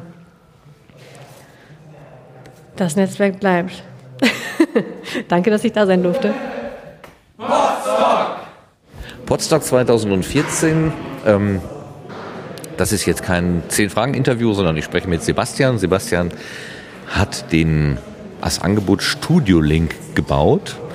Und insofern ist Sebastian kein Podcaster, sondern eher ein Ermöglicher, ein Kontributor, jemand, der Technik zur Verfügung stellt, die uns Podcastern helfen soll bei unseren Angeboten. Aber am besten kann er das, glaube ich, am, als selbst erklären. Ich sage erstmal Hallo Sebastian. Ja. Hallo Martin. Genau. Ich äh, will, also machen wir es so, dass ich das Mikro hin und her, dann ist es vielleicht ein bisschen einfacher. Ich habe die anderen alle gefragt, in welchem Jahr sie geboren sind. Kannst du mir das Geburtsjahr sagen? 85, 1985. Und du bist beruflich was? Selbstständiger Systemadministrator. Selbstständiger Systemadministrator. Mhm. Aber du musst doch bei Firmen arbeiten, oder? Äh, ja, ich werde halt eingekauft. Das heißt also, man bucht mich auf Stundenbasis in der Regel und äh, dann mache ich halt äh, für die, die Serveradministration, Updates einspielen und äh, halt Support, wenn irgendwo mal was brennt oder so. Das ist dann so mein Aufgabenfeld. Läuft das gut? Doch, das läuft eigentlich ganz gut. Also wenn man gut ist in seinem Job, dann läuft es gut. ähm, ja, nee, doch, kann, kann man von gut leben, doch. Hast du das ähm, als, äh, wie heißt das, Programmierer? Nein, äh, nach Informatik studiert oder hast du dir das auf anderen Wegen beigebracht? Ähm, Ich bin gelernter Kommunikationselektroniker, Fachrichtung Informationstechnik. Das ist eigentlich ein sehr technischer Beruf, also da hat man noch äh, richtig Layouten gemacht und äh, mit Elektronik und halt die Bits und Bytes noch wirklich in Elektronik äh, gelötet und so weiter. Ähm, ja, und dann nach der Ausbildung gab es keine Übernahme, aber ich war schon ein Jahr bevor meine Ausbildung zu Ende war, habe ich schon so angefangen, äh, ja, so nebenselbstständig zu arbeiten. Und dann habe ich gedacht, okay, komm, jetzt wagst du es. Und dann bin ich in die Selbstständigkeit quasi gleich nach der Ausbildung reingegangen. Und ja, ähm, ich, ich war schon immer gut da drin, mir Dinge selber beizubringen, relativ schnell. Und ähm, das äh, zahlt sich da sehr schnell aus, weil dieser Markt sich einfach unheimlich schnell bewegt und verändert, auch neue Technologien dazukommen. Und ähm, ja, doch. Du kannst also Schaltungen entwerfen und löten. Also bist ein Hardware-Mensch dann auch an der Stelle. Genau, richtig. Das ist auch so, das ist dann halt auch das, was mich jetzt zum Thema Studio Link so wieder ein bisschen gebracht hat, wo sich der Kreis schließt, äh, weil ich dann sehr viel mit Software nur noch zu tun hatte, hatte ich dann auch wieder mal das Bedürfnis, wieder was mit Hardware zu machen. Und äh, Studio Link ist halt äh, wirklich so ein Ding, wo ich jetzt auch wieder äh, dazu komme, wirklich wieder was mit Hardware zu machen. Und auch, ähm, das hat mich schon immer fasziniert, ähm, das große Ganze, also wirklich von A bis Z die komplette Kette der Informationsverarbeitung, jede Stufe zu kennen und auch wirklich noch jedes Bit und Byte äh, zu wissen, wo es eigentlich steckt und wo es auch feststecken könnte, wenn mal was nicht funktioniert. Und das schaffst du noch? Ja, das geht noch, ja. Doch. Ich finde find das faszinierend, weil mir wurde letztens Ja. in einem Podcast auch erzählt, dass die technischen Systeme, das war der Modellansatz-Podcast, genau, ähm, da äh, wurden, dass die technischen Systeme so kompliziert sind, dass es äh, vielfach so ist, dass die einzelnen Mitarbeiter keinen Überblick mehr komplett haben über ein System. Aber du hast an der Stelle, was, es, was dein System angeht, diese Übersicht noch.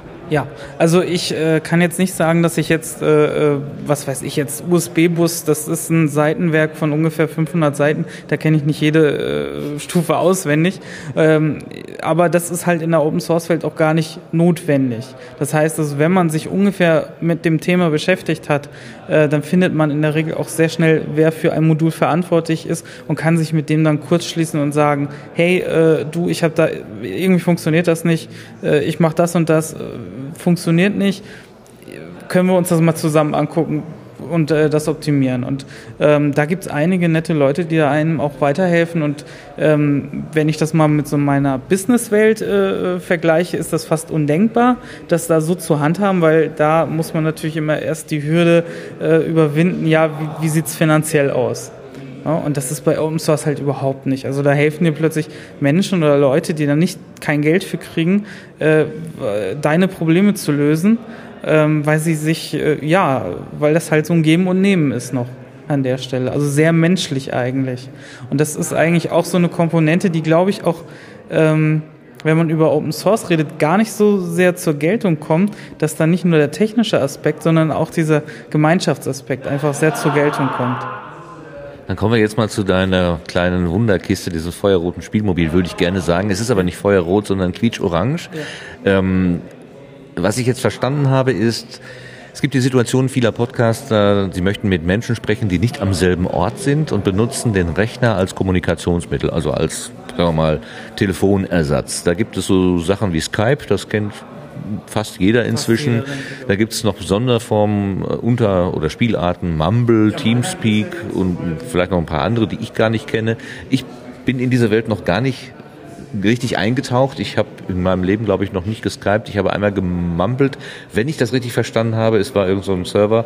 Und das ist auch das Problem. Normalerweise geht das immer über einen Dritten. Also Person A möchte mit Person sprechen und das geht dann über einen also äh, eine andere Stelle C, äh, über die beide miteinander kommunizieren. Du hast einen anderen Ansatz mit dieser kleinen orangen Kiste. Kannst du den einmal so skizzieren? Ja, also äh, wie du schon richtig gerade andeutest, ist der normale Ansatz, ähm, beziehungsweise Skype hatte auch mal diesen Ansatz zu sagen, ähm, ein Gespräch oder sagen wir mal die äh, Kommunikation selbst läuft äh, von Gerät äh, zum anderen Gerät auf den direktesten Weg, der quasi im Internet möglich ist.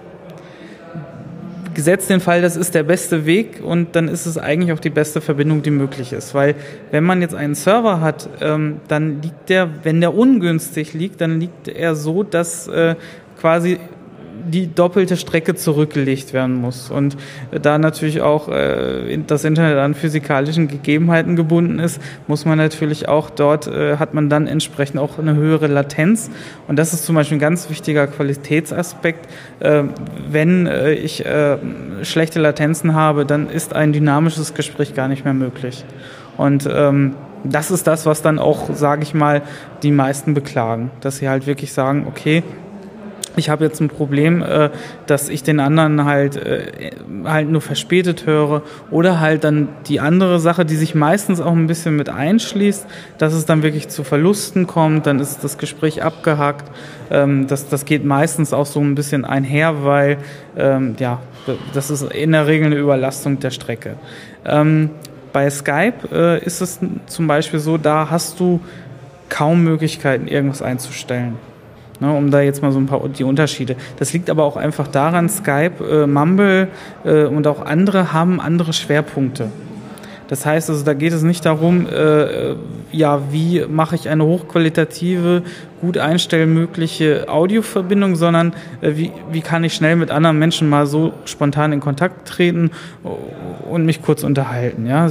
Der, die Oma mit dem Enkel oder sowas, das ist so eine Skype-Anwendung, die da im Hintergrund eigentlich so, so wartet. Und ähm, Studio Link ist halt wirklich jetzt so für professionelle Verbindungen, wo man wirklich ähm, ja zwar auch noch einfach, also das ist mir auch wichtig, dass man eine einfache Verbindung hinbekommt, aber wenn man denn doch mal was einstellen möchte, dass man das immer noch kann. Ja, was manchmal doch noch notwendig ist.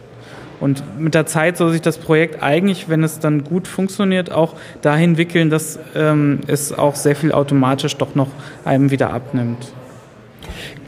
Ich versuche gerade mich zu erinnern, in der Radiowelt gibt es da nicht den Begriff des Vorschaltgerätes? War das nicht sowas, auch ähnliches? Also in der Radiowelt gibt es das sogenannte Musiktaxi. Ah, Musiktaxi. Musiktaxi, genau richtig, ja. Genau, das ist sowas ähnliches, das gab es nämlich für ISDN. Ja. Genau, also da hat man das, äh, da, da kommt das auch her, diese Grundidee, dass man eventuell ein Stück extra Hardware nimmt, äh, genau für diesen Anwendungszweck, weil da gibt es spezielle Codecs, die man da nutzen kann. Ähm, der Vorteil an ISDN war halt, man hat eine definierte Bandbreite gehabt, die man definitiv hatte und äh, das war eigentlich sehr schön, um Audio zu übertragen, weil Audio ist ja halt, äh, da darf keine Unterbrechung äh, stattfinden, sonst hast du sofort Qualitätseinbußen. Das war bei ISDN sehr schön, ist im Internet ein bisschen schwieriger, ist aber auch lösbar, beziehungsweise man kann es zumindestens äh, ja doch mit den heutigen Weiterentwicklungen der DSL-Technologien doch in den Griff kriegen, dass es doch einigermaßen gut klingt. So, ähm, und jetzt mal vom Setting her. Also du hast ein Gerät geschaffen, was einer Person A in deiner Stadt, äh, was weiß ich, im Norden, äh, erlaubt, mit einer Person äh, B in der, im Süden irgendwo zu sprechen. Beide nehmen sich ein Mikrofon, stöpseln das in die orange Box rein und auf der anderen Seite stecken sie ein LAN-Kabel rein und dann haben sie eine Verbindung. So simpel? Ähm, das ist die Endbaustufe. Im Moment ist es so, dass, ähm, oder was heißt die Endausbaustufe?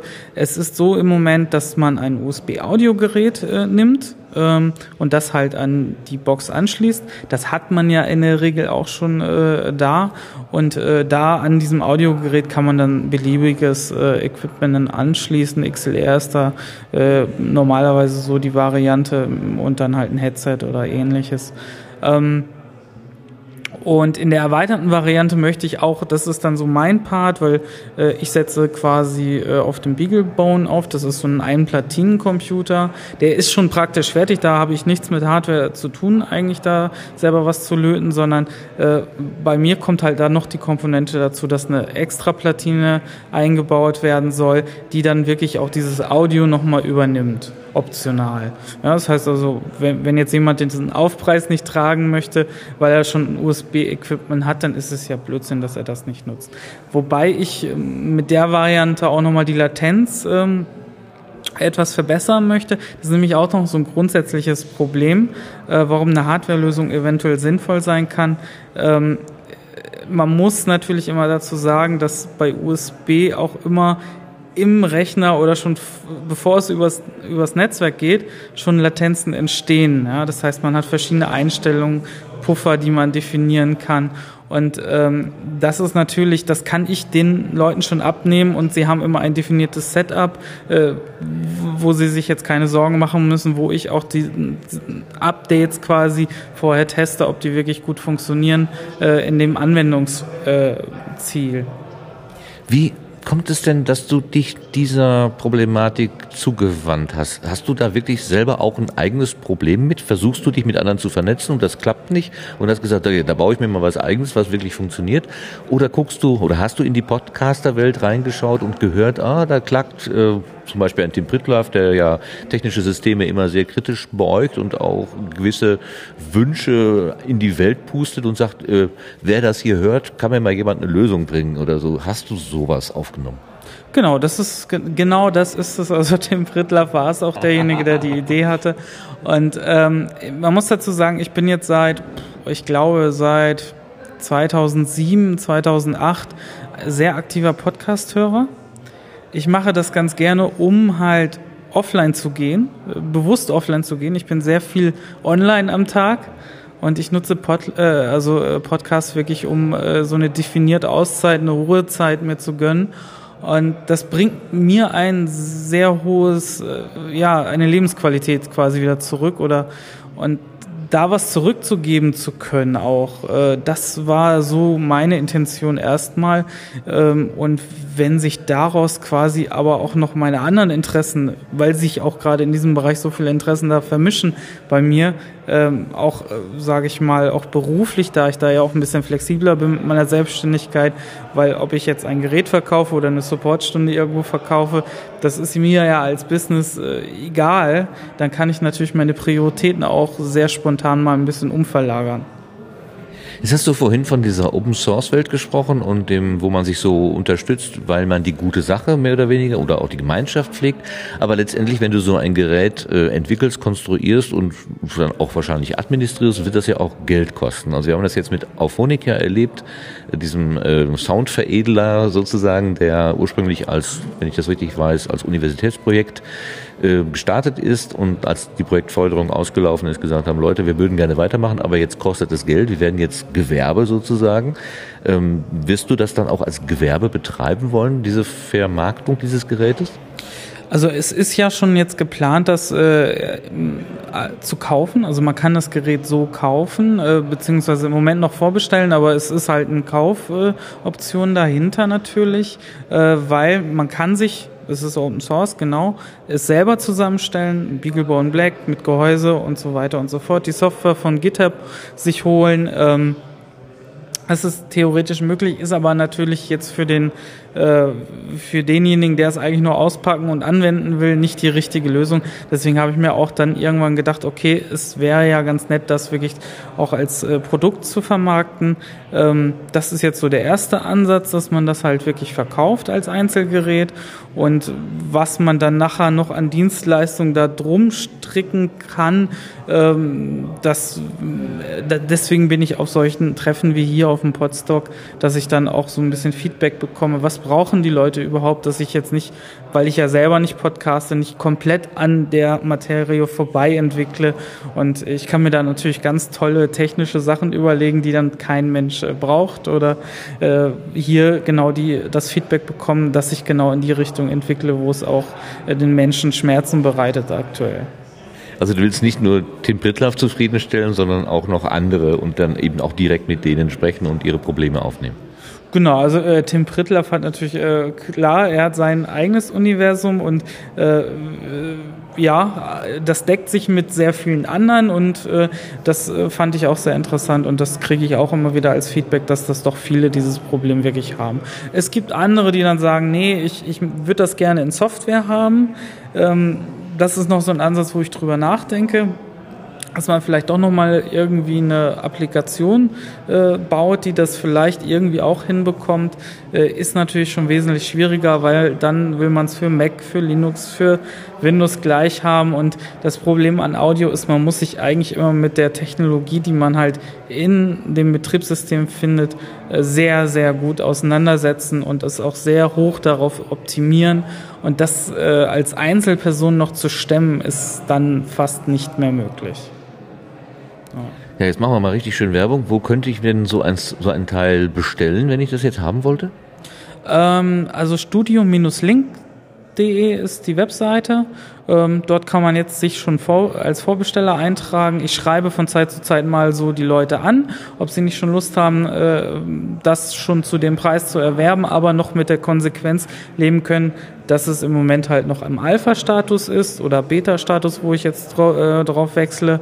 Und ähm, ja, es ist ein Produkt auch, das muss man dazu sagen, das eigentlich sich kontinuierlich weiterentwickeln soll. Das heißt, es wird immer Updates geben. Das, ähm, und diese Zusatzplatine, von der ich eben gesprochen habe, die soll dann einfach als Upgrade-Preis, das heißt, man schickt das Gerät einfach kurz zurück. Ich baue das halt zum Differenzpreis ein, äh, vielleicht mit einer kleinen Pauschale und dann ist äh, das auch gedeckelt. Das heißt also, man hat, wenn man jetzt schon bestellt, nicht äh, hinterher nochmal die doppelten Kosten, weil man ein komplett anderes Produkt kaufen muss. Du hast heute Nachmittag hier eine Technik-Session gemacht mit, äh, weiß nicht, halb Dutzend Leuten wahrscheinlich. Ähm, was haben die dir an Input gegeben? Ja, also genau das, dass ich halt, also ich bin sehr perfektionistisch, äh, manchmal auch zu sehr, dass ich eigentlich schon äh, wirklich eher mit dem Produkt rausrücken soll und gar nicht so dieses Vorbestellen als, äh, als äh, künstlichen Vorhang noch davor lassen soll, sondern eigentlich einfach das Produkt raushauen soll.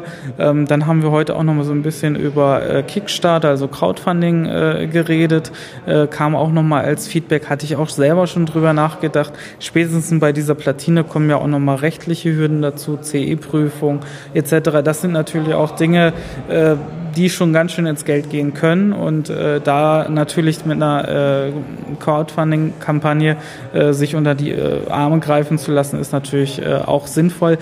Insbesondere ist das, ähm, das finanzielle Risiko dann ja auch nicht mehr so hoch, weil man ja weiß, man hat äh, diese Kundschaft, die ist da und es gibt einen Markt und man kann das wirklich benutzen das war auch noch so ein Aspekt, den ich am Anfang überhaupt nicht einschätzen konnte. Äh, wie funktioniert dieses Produkt im Markt äh, oder benutzt man nicht doch lieber eher Skype Mumble, auch wenn es äh, nicht ganz so toll ist? Welchen Gesamteindruck machte hier diese Veranstaltung Podstock 2014? Ähm, das ist, ähm, also im Vergleich, ähm, ich kenne noch diese Podlove-Meetings, äh, ähm, das ist eigentlich schon sehr identisch. Also es ist eine sehr ähm, ja, sehr extrem freundliche Stimmung. Man ist hier ähm, gleich per Du, man kommt hier gleich äh, so rein, wie man ist und wird genauso aufgenommen. Ähm, ich äh, kann überhaupt nichts Negatives von solchen Treffen bisher berichten. Ähm, es kommt alles gut an und äh, es ist sehr konstruktiv für mich und ähm, da ich ja auch, wie gesagt, Hörer bin, ist es natürlich auch immer faszinierend, die Gesichter hinter den Stimmen zu äh, sehen und äh, dann auch mal live zu erleben. Schön, dass du das mit dem Hörer gerade nochmal erwähnst, weil das jetzt meine abschließende Frage sein soll. Du sagtest ja gerade, ich höre Podcasts zum, äh, ja, zum Entspannen, beziehungsweise um tatsächlich offline zu gehen. Ähm, hast du eine Hörempfehlung? Was funktioniert denn da gut? Ähm, an, an, an Podcasts meinst du jetzt? Ähm, also ich bin natürlich sehr technisch. Das heißt also, alles, was mit Technik zu tun hat, höre ich mir natürlich an. Ähm, aber äh, ich äh, bin auch mit der Zeit dann so auf andere Sachen wie zum Beispiel Holger Klein äh, gekommen, was natürlich jetzt eine ganz andere Schiene ist, wo auch ganz a- unterschiedliche Formate unter seiner Hand quasi äh, produziert werden. Ähm, ob das jetzt Kochen ist, ob das jetzt äh, äh, gesellschaftliche Themen sind, äh, Kulturthemen sind, ob das Reisen sind. Ähm, das, das äh, doch, also ich muss mit der Zeit sagen, habe ich auch äh, neben den technischen Podcasts doch so äh, versucht auch zu streuen und das gefällt mir eigentlich ganz gut, da auch überall mal reinzuhören und da sind solche Treffen wie hier, wo man dann auch jetzt Fasselstrippen, Grundrauschen, wo man einfach mal weiß, okay, da kann man reinhören. Jetzt ist es mal so umgekehrt, auch eine neue Erfahrung für mich. Man lernt die Leute erst kennen und dann hört man in den Podcast rein. Ähm, das ist auch nochmal ein ganz anderes Thema. Das äh, werde ich jetzt wahrscheinlich erstmal im Nachgang dann herausstellen, wie, wie gut das funktioniert. ja. Also ich höre da jetzt raus, keine, du willst nicht ein Produkt sozusagen oder einen Podcast erwähnen, sondern es ist äh, die Empfehlung, gehört überall mal rein und es ist alles irgendwie auf seine Art und Weise interessant. Ja, also ich höre extrem viel, deswegen könnt, ich habe wirklich natürlich ein paar Favoriten. Das sind jetzt natürlich die Klassiker, die auch die, das sind also die, die großen Podcasts, die also viele Hörer, wo man weiß, dass die viele Hörer haben. Man, ich habe heute auch festgestellt, dass es halt auch Podcasts gibt, die äh, viele Hörer haben, die ich noch nicht kannte, ähm, weil sie einfach in einem ganz anderen Terrain fischen. Und ähm, das ist dann auch mal wieder ganz interessant, das äh, auch hier mitzunehmen. Ja. Gut, ich danke dir, Sebastian, und ich wünsche dir für das Projekt Studio Link, richtig, ja? Genau. Es hat eine Namensänderung gegeben. Ja, genau. Es gab eine kleine Namensänderung, weil einfach der alte Name äh, doch eventuell markenrechtlich irgendwo Probleme aufwerfen konnte. Und jetzt habe ich mich da auf einen ganz neutralen Annamen geeinigt und das funktioniert jetzt besser. Genau. Also für das Projekt Studio Link alles äh, Gute, dass es gelingt und dass die Bedürfnisse der Podcast-Welt von dir richtig gut bedient werden. Ich danke auch für das, dass ich mich hier darstellen konnte. Okay, danke. Tschüss. Frage Nummer eins. Äh, wie heißt du? mein Name ist Branko Czanak und das ist äh, wirklich mein Klarname, ja, weil viele dann fragen so, und wie heißt du wirklich? Branko ist mein Vorname, Czanak ist mein Nachname. Und äh, mein Nickname ist äh, Branko Czanak. Ich habe mir irgendwann angewöhnt, überall Branko Czanak zu nehmen. Früher hieß ich mal Spunky. Das hat mir ein Freund aufgedrückt. Frage Nummer zwei. In welchem Jahr bist du geboren? 1977. Sehr gut, sehr gut. Take a Chance on Me war auf Platz 1, als ich geboren wurde. Person, äh, aus welchem Land, welche Stadt bist du? Ich ähm, bin in Deutschland geboren, in Warstein im Nordrand-Sauerland und äh, wohne jetzt in Paderborn. Äh, meine Mama kommt aus Rüten an der Möhne und mein Papa aus Nova Pasova bei Belgrad in Serbien. Ähm, beruflich bin ich ähm, gelernter Fachinformatiker, arbeite seit 16 Jahren im Internet und äh, ja, mit allem, was da so zugehört und drumherum ist. Ähm, ich mache mehrere Podcast, Podcasts ähm, seit über einem Jahr ganz aktiv. Vorher habe ich nur gehört und kleinere Audioschnitzereien gemacht und jetzt mache ich die Wasserdrachen. Das ist äh, ein, wo die Wasserdrachen wohnen, heißt es, ein Podcast über Paderborner Eigenheiten, Neues, Altes und Unbekanntes aus Paderborn. Äh, ich mache die Denkblasen. Ähm, da reden wir über äh, Liebe, Tod und Teufel und starke Gefühle mit Katharina Weber zusammen, die heute auch hier war. Ich mache noch einen Bauchladen-Podcast für alles und jeden, Branko Czanak Spezial. Da habe ich schon mich beim Kochen verpodcastet podcastet und auch schon über den Wolken in einem Flugzeug, in einem kleinen Flugzeug auf dem Weg nach München gepodcastet. Sehr schön.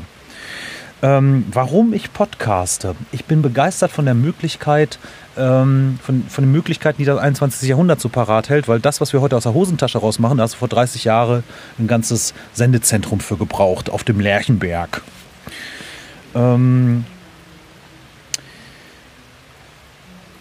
meine Hörer stelle ich mir, wenn wir jetzt nur mal die Wasserdrachen nehmen, was so mein, mein Hauptherzenspodcast ist, ähm, da sind meine Hörer und meine Zielgruppe sind die Menschen, die mit mir in Paderborn leben und äh, die an äh, den ja an den unsichtbaren Offensichtlichkeiten dieser Stadt so vorbeilaufen. So Paderborn hat so als Provinzstadt den Ruf weg, ja, hier ist halt nix so und nachts ist sogar auch noch dunkel. Ne?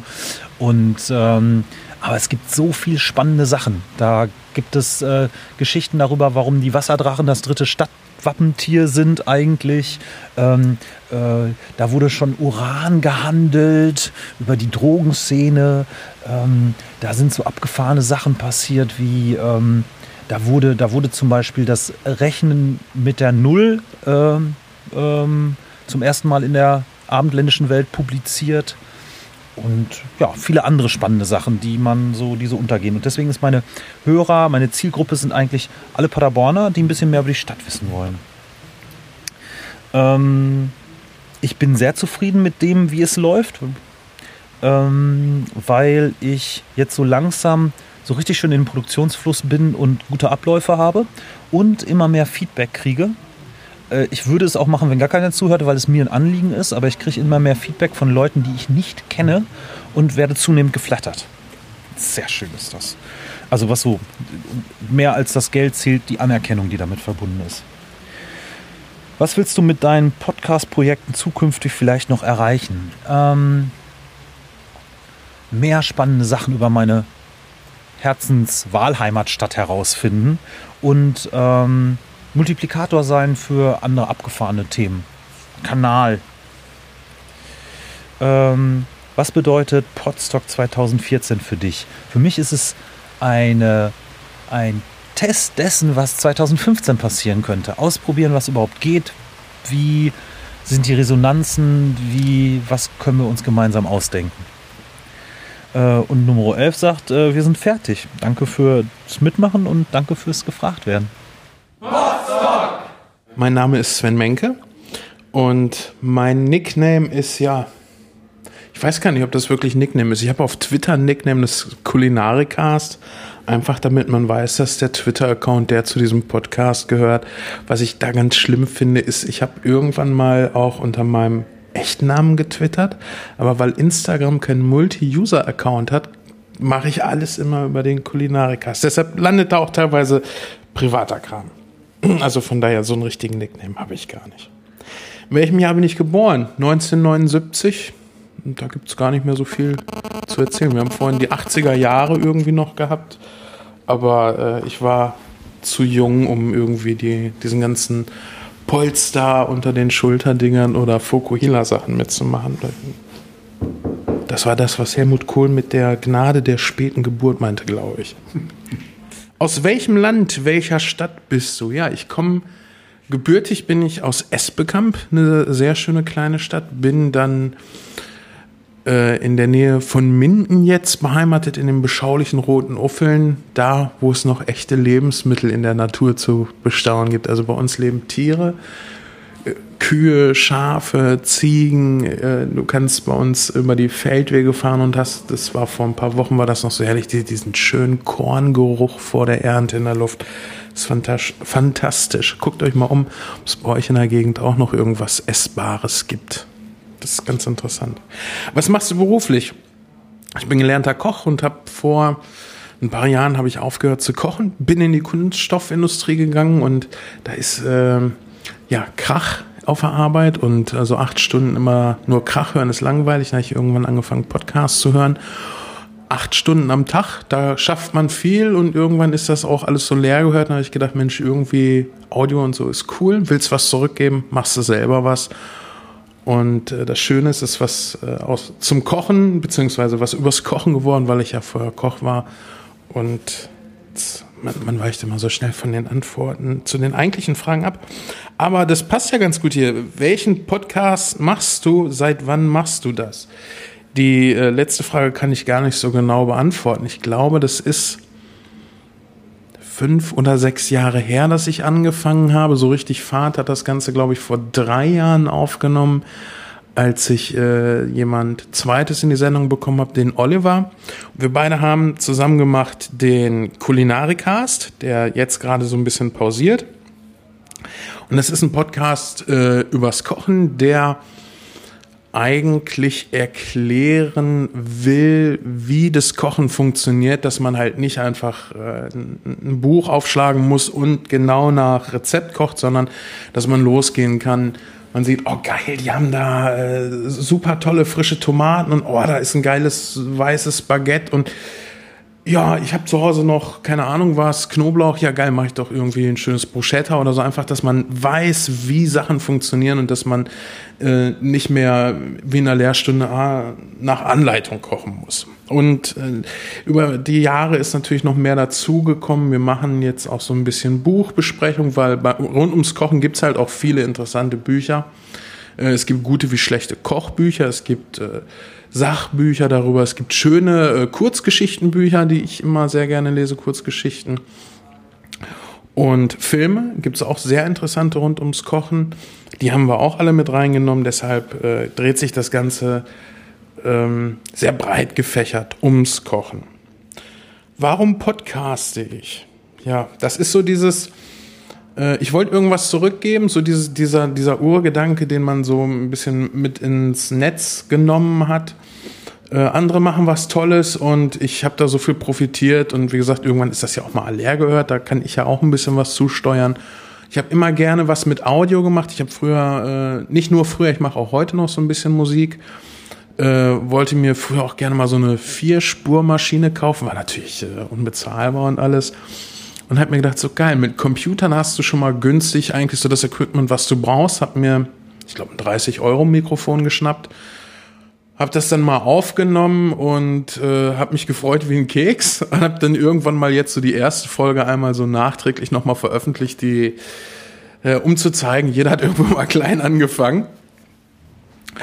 Und äh, ja, jetzt podcaste ich, weil ja, ist halt ein Teil meines Lebens. Äh, ich habe viele Leute erreicht, die mir dann auch immer wieder zurückmelden, hey, dadurch, dass ich dich gehört habe, habe ich jetzt irgendwie angefangen zu kochen. Ich habe äh, du hast irgendwo das Nichtrauchen erwähnt, ich habe äh, das gemacht, rauche jetzt nicht mehr. Man, man bewegt halt irgendwas damit, dass man äh, Sachen aus dem eigenen Leben erzählt und sich die Leute das freiwillig abholen. Also das ist jetzt nicht mehr nur so geil, ich will das auch mal machen, sondern das hat schon einen Sinn für mich. Es ist schon sinnstiftend. Die Arbeit mache ich, um Geld zu verdienen und das ist eigentlich so das, was, was mich dann auch so ein bisschen äh, erfüllt. Und vor allen Dingen, weil ich dann auch nochmal einen guten Grund habe, Sachen, die ich nochmal nachträglich aufgearbeitet habe für mich, einfach um ein Rezept oder ein Prinzip beim Kochen einfach zu machen, so dass man eben kein Kochbuch mehr braucht. Ich sage mal einen Hefeteig. Du kannst Hefeteige in allen möglichen Rezepten, Varianten und so weiter machen, aber ich habe einen, da brauche ich kein Buch mehr, da weiß ich genau, wie es funktioniert. Ich habe dafür lange äh, rumgetüftelt und jetzt muss ich es nochmal jemandem erklären, weil der versteht dabei vielleicht irgendwas nicht und dann kann ich nochmal da das nacharbeiten und sagen, okay, pass auf, so und so funktioniert das genau, so dass ich dann auch verstanden habe, ich habe es jetzt wirklich verstanden, ich habe es jemandem weitergegeben, weil ansonsten muss ich ja immer die ganzen Hefeteige machen, das ist ein bisschen sehr anstrengend. Wie stellst du dir deine Hörer vor, welche Zielgruppe hast du? Ähm, Zielgruppe hatten wir noch nie. Also ich habe mir, äh, ich glaube gar nicht mal so bewusst keine Zielgruppe gesetzt, sondern ich hatte einfach keine Vorstellung, für wen will ich senden. Das war am Anfang auch so ein bisschen schwierig bei der Sendungsvorbereitung weil ich für jeden senden wollte. Das funktioniert nicht, das lernt man über die Jahre. Was aber schön ist, es hat sich einfach so entwickelt, wie es jetzt ist. Wer es nicht hört, gut, der war halt nicht unsere Zielgruppe, aber wir haben nicht bewusst eine Zielgruppe, sondern wir wollten für jeden, der irgendwie kochen will, wollten wir das Kochen erklären. Sei es der Student, der gerade von zu Hause ausgezogen ist, sei es der Hobbykoch, der jetzt angefangen hat, sei es die ja, Familienmutter, der Familienvater, der jeden Tag für die Familie sorgen muss, der dann irgendwelche Anreize äh, mit aus der Sendung nimmt. Was ganz spannend ist, wir haben auch viele Zuschriften gehabt, wir hören euch zum Einschlafen, nicht weil ihr langweilig seid, sondern weil der Erzählstil halt schön war. Und äh, so eine Zielgruppe hätten wir, glaube ich, nie gehabt, aber es ist halt toll, das zu hören, so die, die, die eigene Art ist beruhigend für andere Menschen, die können aber einschlafen. Was gibt's Besseres? Ne? Wie ich mir meine Hörer vorstelle, ist äh, ziemlich leicht gesagt im Grunde gar nicht mehr, weil ich treffe häufiger Menschen, die die Sendung hören und bin ähm, eigentlich auf alles Mögliche schon getroffen. Also egal welches Alter, welches Geschlecht, welche Berufsgruppe. Ich kriege Zuschriften von Rechtsanwälten, ich kriege äh, Zuschriften von Haushorn, ich kriege Zuschriften von von, ich würde mal sagen, dass es ein Fotomodel ist, weiß ich jetzt nicht. Ähm, aber wirklich so, du, du erreichst alle, die irgendwie kochen wollen. Das finde ich klasse. Ich unterhalte mich mit, mit 19-Jährigen, ich unterhalte mich mit, ich glaube, mit 50-Jährigen habe ich mich auch schon unterhalten. Das ist schön, dass, dass, dass jeder irgendwo was damit anfangen kann. Bist du zufrieden damit, wie es läuft? Nee, ich glaube, dann würde ich komplett aufhören, wenn ich zufrieden wäre, weil dann, dann, dann fehlt ja so der Anreiz, irgendwie was, was, was Neues zu machen. Wir machen, wie gesagt, jetzt eine Pause aus persönlichen Gründen. Äh, wenn das vorbei ist, äh, dann äh, wird es weitergehen und aus dieser Grundunzufriedenheit, dass es, dass es irgendwie immer noch besser sein kann, glaube ich, noch ein paar spannende Sachen produzieren. Also wir haben so, so zwei Sachen, wo ich sage, das ist ziemlich geil gelaufen. Das eine ist eine, eine Grill-Episode, wo wir beim Grillen aufgenommen haben, wo ich mir schon habe sagen lassen dürfen, das ist halt so ein ähm, Spiel's nochmal Sam-Folge, die man halt einfach nochmal wieder auflegt, weil das Feeling dabei geil ist. Ich habe das zum Beispiel äh, auch bei ein paar Podcasts, wo ich sage, so, heute ist Retro-Tag, da höre ich genau die und die und die Episoden, will mir anschließend C64 shoppen und äh, fühle mich total so in diese Zeit zurückversetzt. Und eine für mich sehr spannende und interessante Folge war die Folge 100, wo wir so ein bisschen ähm, ja eine Live-Feier gemacht haben, akustisch die haben wir nicht wirklich gemacht. Man hört es, glaube ich, an manchen Stellen. Also ich habe es probiert, äh, das Ganze so ein bisschen hinzubiegen, äh, dass es so wirkt. Da hat echt einer Musik aufgelegt, da waren echt viele Leute zu Besuch. Ich fand es toll, wer da alles mitgemacht hat. Ich glaube, es war für jeden auch spannend, danach herauszuhören, wer wie eingebaut worden ist. Das wusste nämlich auch keiner von denen, wie es nachher genau aussieht. Und äh, wir haben äh, eine Halloween-Folge gemacht, wo ich irgendwie den ganzen Nachmittag wahnsinnig Spaß hatte, einfach nur dieses eine Minute Intro da zu machen mit Geräuschen, die mit einer ähm, mit einer Knisterfolie von einer Zigarettenschachtel entstanden sind, so Knochenbrechen, ein Bleistift ist dabei kaputt gegangen. Und ich glaube, das waren so die, die äh, interessantesten Sachen, die ich gemacht habe. Und davon soll es noch mehr geben. So Sachen, wo man einfach im Vorfeld nicht nicht weiß, ah, jetzt wird das und das kommen, sondern halt einfach nochmal wieder was, immer wieder was Neues machen. Was willst du mit deinem Podcast-Projekt zukünftig vielleicht noch erreichen?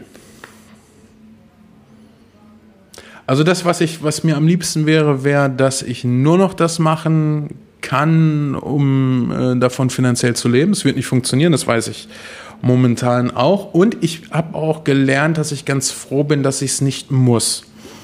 Äh, ich kann meinen Daily-Job machen und der ist getrennt von dem, was ich im Podcast mache. Ähm, wir haben viele Leute zum Kochen gebracht. Wir haben viele Leute äh, auch inspiriert, einfach mal Sachen auszuprobieren. Da geht auch immer wieder was schief und das gehört dazu. Aber ich glaube, so dieses, dieses Lustmachen darauf zu kochen, das ist das, was ich auch in Zukunft noch machen will und vielleicht noch so ein paar äh, geile Rezepte, wo die Leute dann nachher sagen, geil, jetzt brauche ich wirklich kein anderes mehr. Wie zum Beispiel ein, sehr geiles Pizzarezept, äh, ein sehr geiles Hamburger Rezept, wo ich mir nie wieder Gedanken machen muss, kann ich da noch was anderes machen? Kann man natürlich immer noch, aber das ist so, wenn du das kannst, dann kannst du Leute damit nachhaltig auch beeindrucken. Und das ist immer das, wo ich denke, so, das will man eigentlich können. Und wer nur drei Rezepte kann und dann aber wirklich so Rezepte, die beeindrucken, wie aufwendig sie auch immer sind, ich glaube, davon noch mehr, das wäre schon sehr cool. Was bedeutet Podstock 2014 für dich? Ja, das kann ich so jetzt gar nicht sagen. Ich, ich bin äh, überraschenderweise auch nur hier. Ich wäre oder habe eigentlich gesagt, ich komme nicht, eben auch, äh, weil wir im Kulinarikast eine Pause machen müssen. Jetzt hat es dann heute doch geklappt und ich bin ganz froh, dass ich hier bin. Ist ein, ein sehr schöner Tag gewesen. Ich finde es immer spannend, Leute zu treffen. Ähm, ich habe mir früher zum Beispiel auch vorgestellt, wie die Leute aussehen, die podcasten. Mache ich auch nicht mehr. Äh, weil es desillusioniert einen dann doch schon so ein bisschen, wenn man sie trifft. Nicht, dass man von den Leuten enttäuscht ist, das meine ich gar nicht, aber so, du hast halt dein Kopfkino, genauso wie wenn du ein Hörbuch hörst oder ein Buch liest und der Film ist meist nachher irgendwie so, ach, ist ja doch ganz anders und weiß ich nicht. Aber ich äh, finde es halt ganz spannend, Leute einfach zu treffen und äh, zu gucken, wer kommt denn da alles, wer macht das alles. Und da kommen Leute zusammen, da hättest du auch nicht erwartet. Der, der Pod Podcast, ich bin, ich bin auch immer nachhaltig äh, begeistert, wenn ich dann Frauen da sehe, wo ich dann denke, so, okay, hätte ich jetzt nicht äh, gedacht, auch heute ein sehr hoher Frauenanteil, was mir sehr gut gefällt. Ähm, A, weil man Frauen immer gerne sieht, ja, und weil es halt nicht nur Technikgelaber ist, dann wie mit vielen Männern, sage ich mal. Wobei wir machen ja auch kein, doch Kochtechnik ist ja auch schon so ein bisschen, ein bisschen drin. Wir sind fertig. Ja, Dankeschön fürs Mitmachen lassen. So, das war's erstmal. Ansonsten irgendwelche Wichtigkeiten, die ihr für alle nochmal angesagt wissen möchtet? Mein Essen wird kalt, super. Es gibt sogar noch Fleisch von gestern.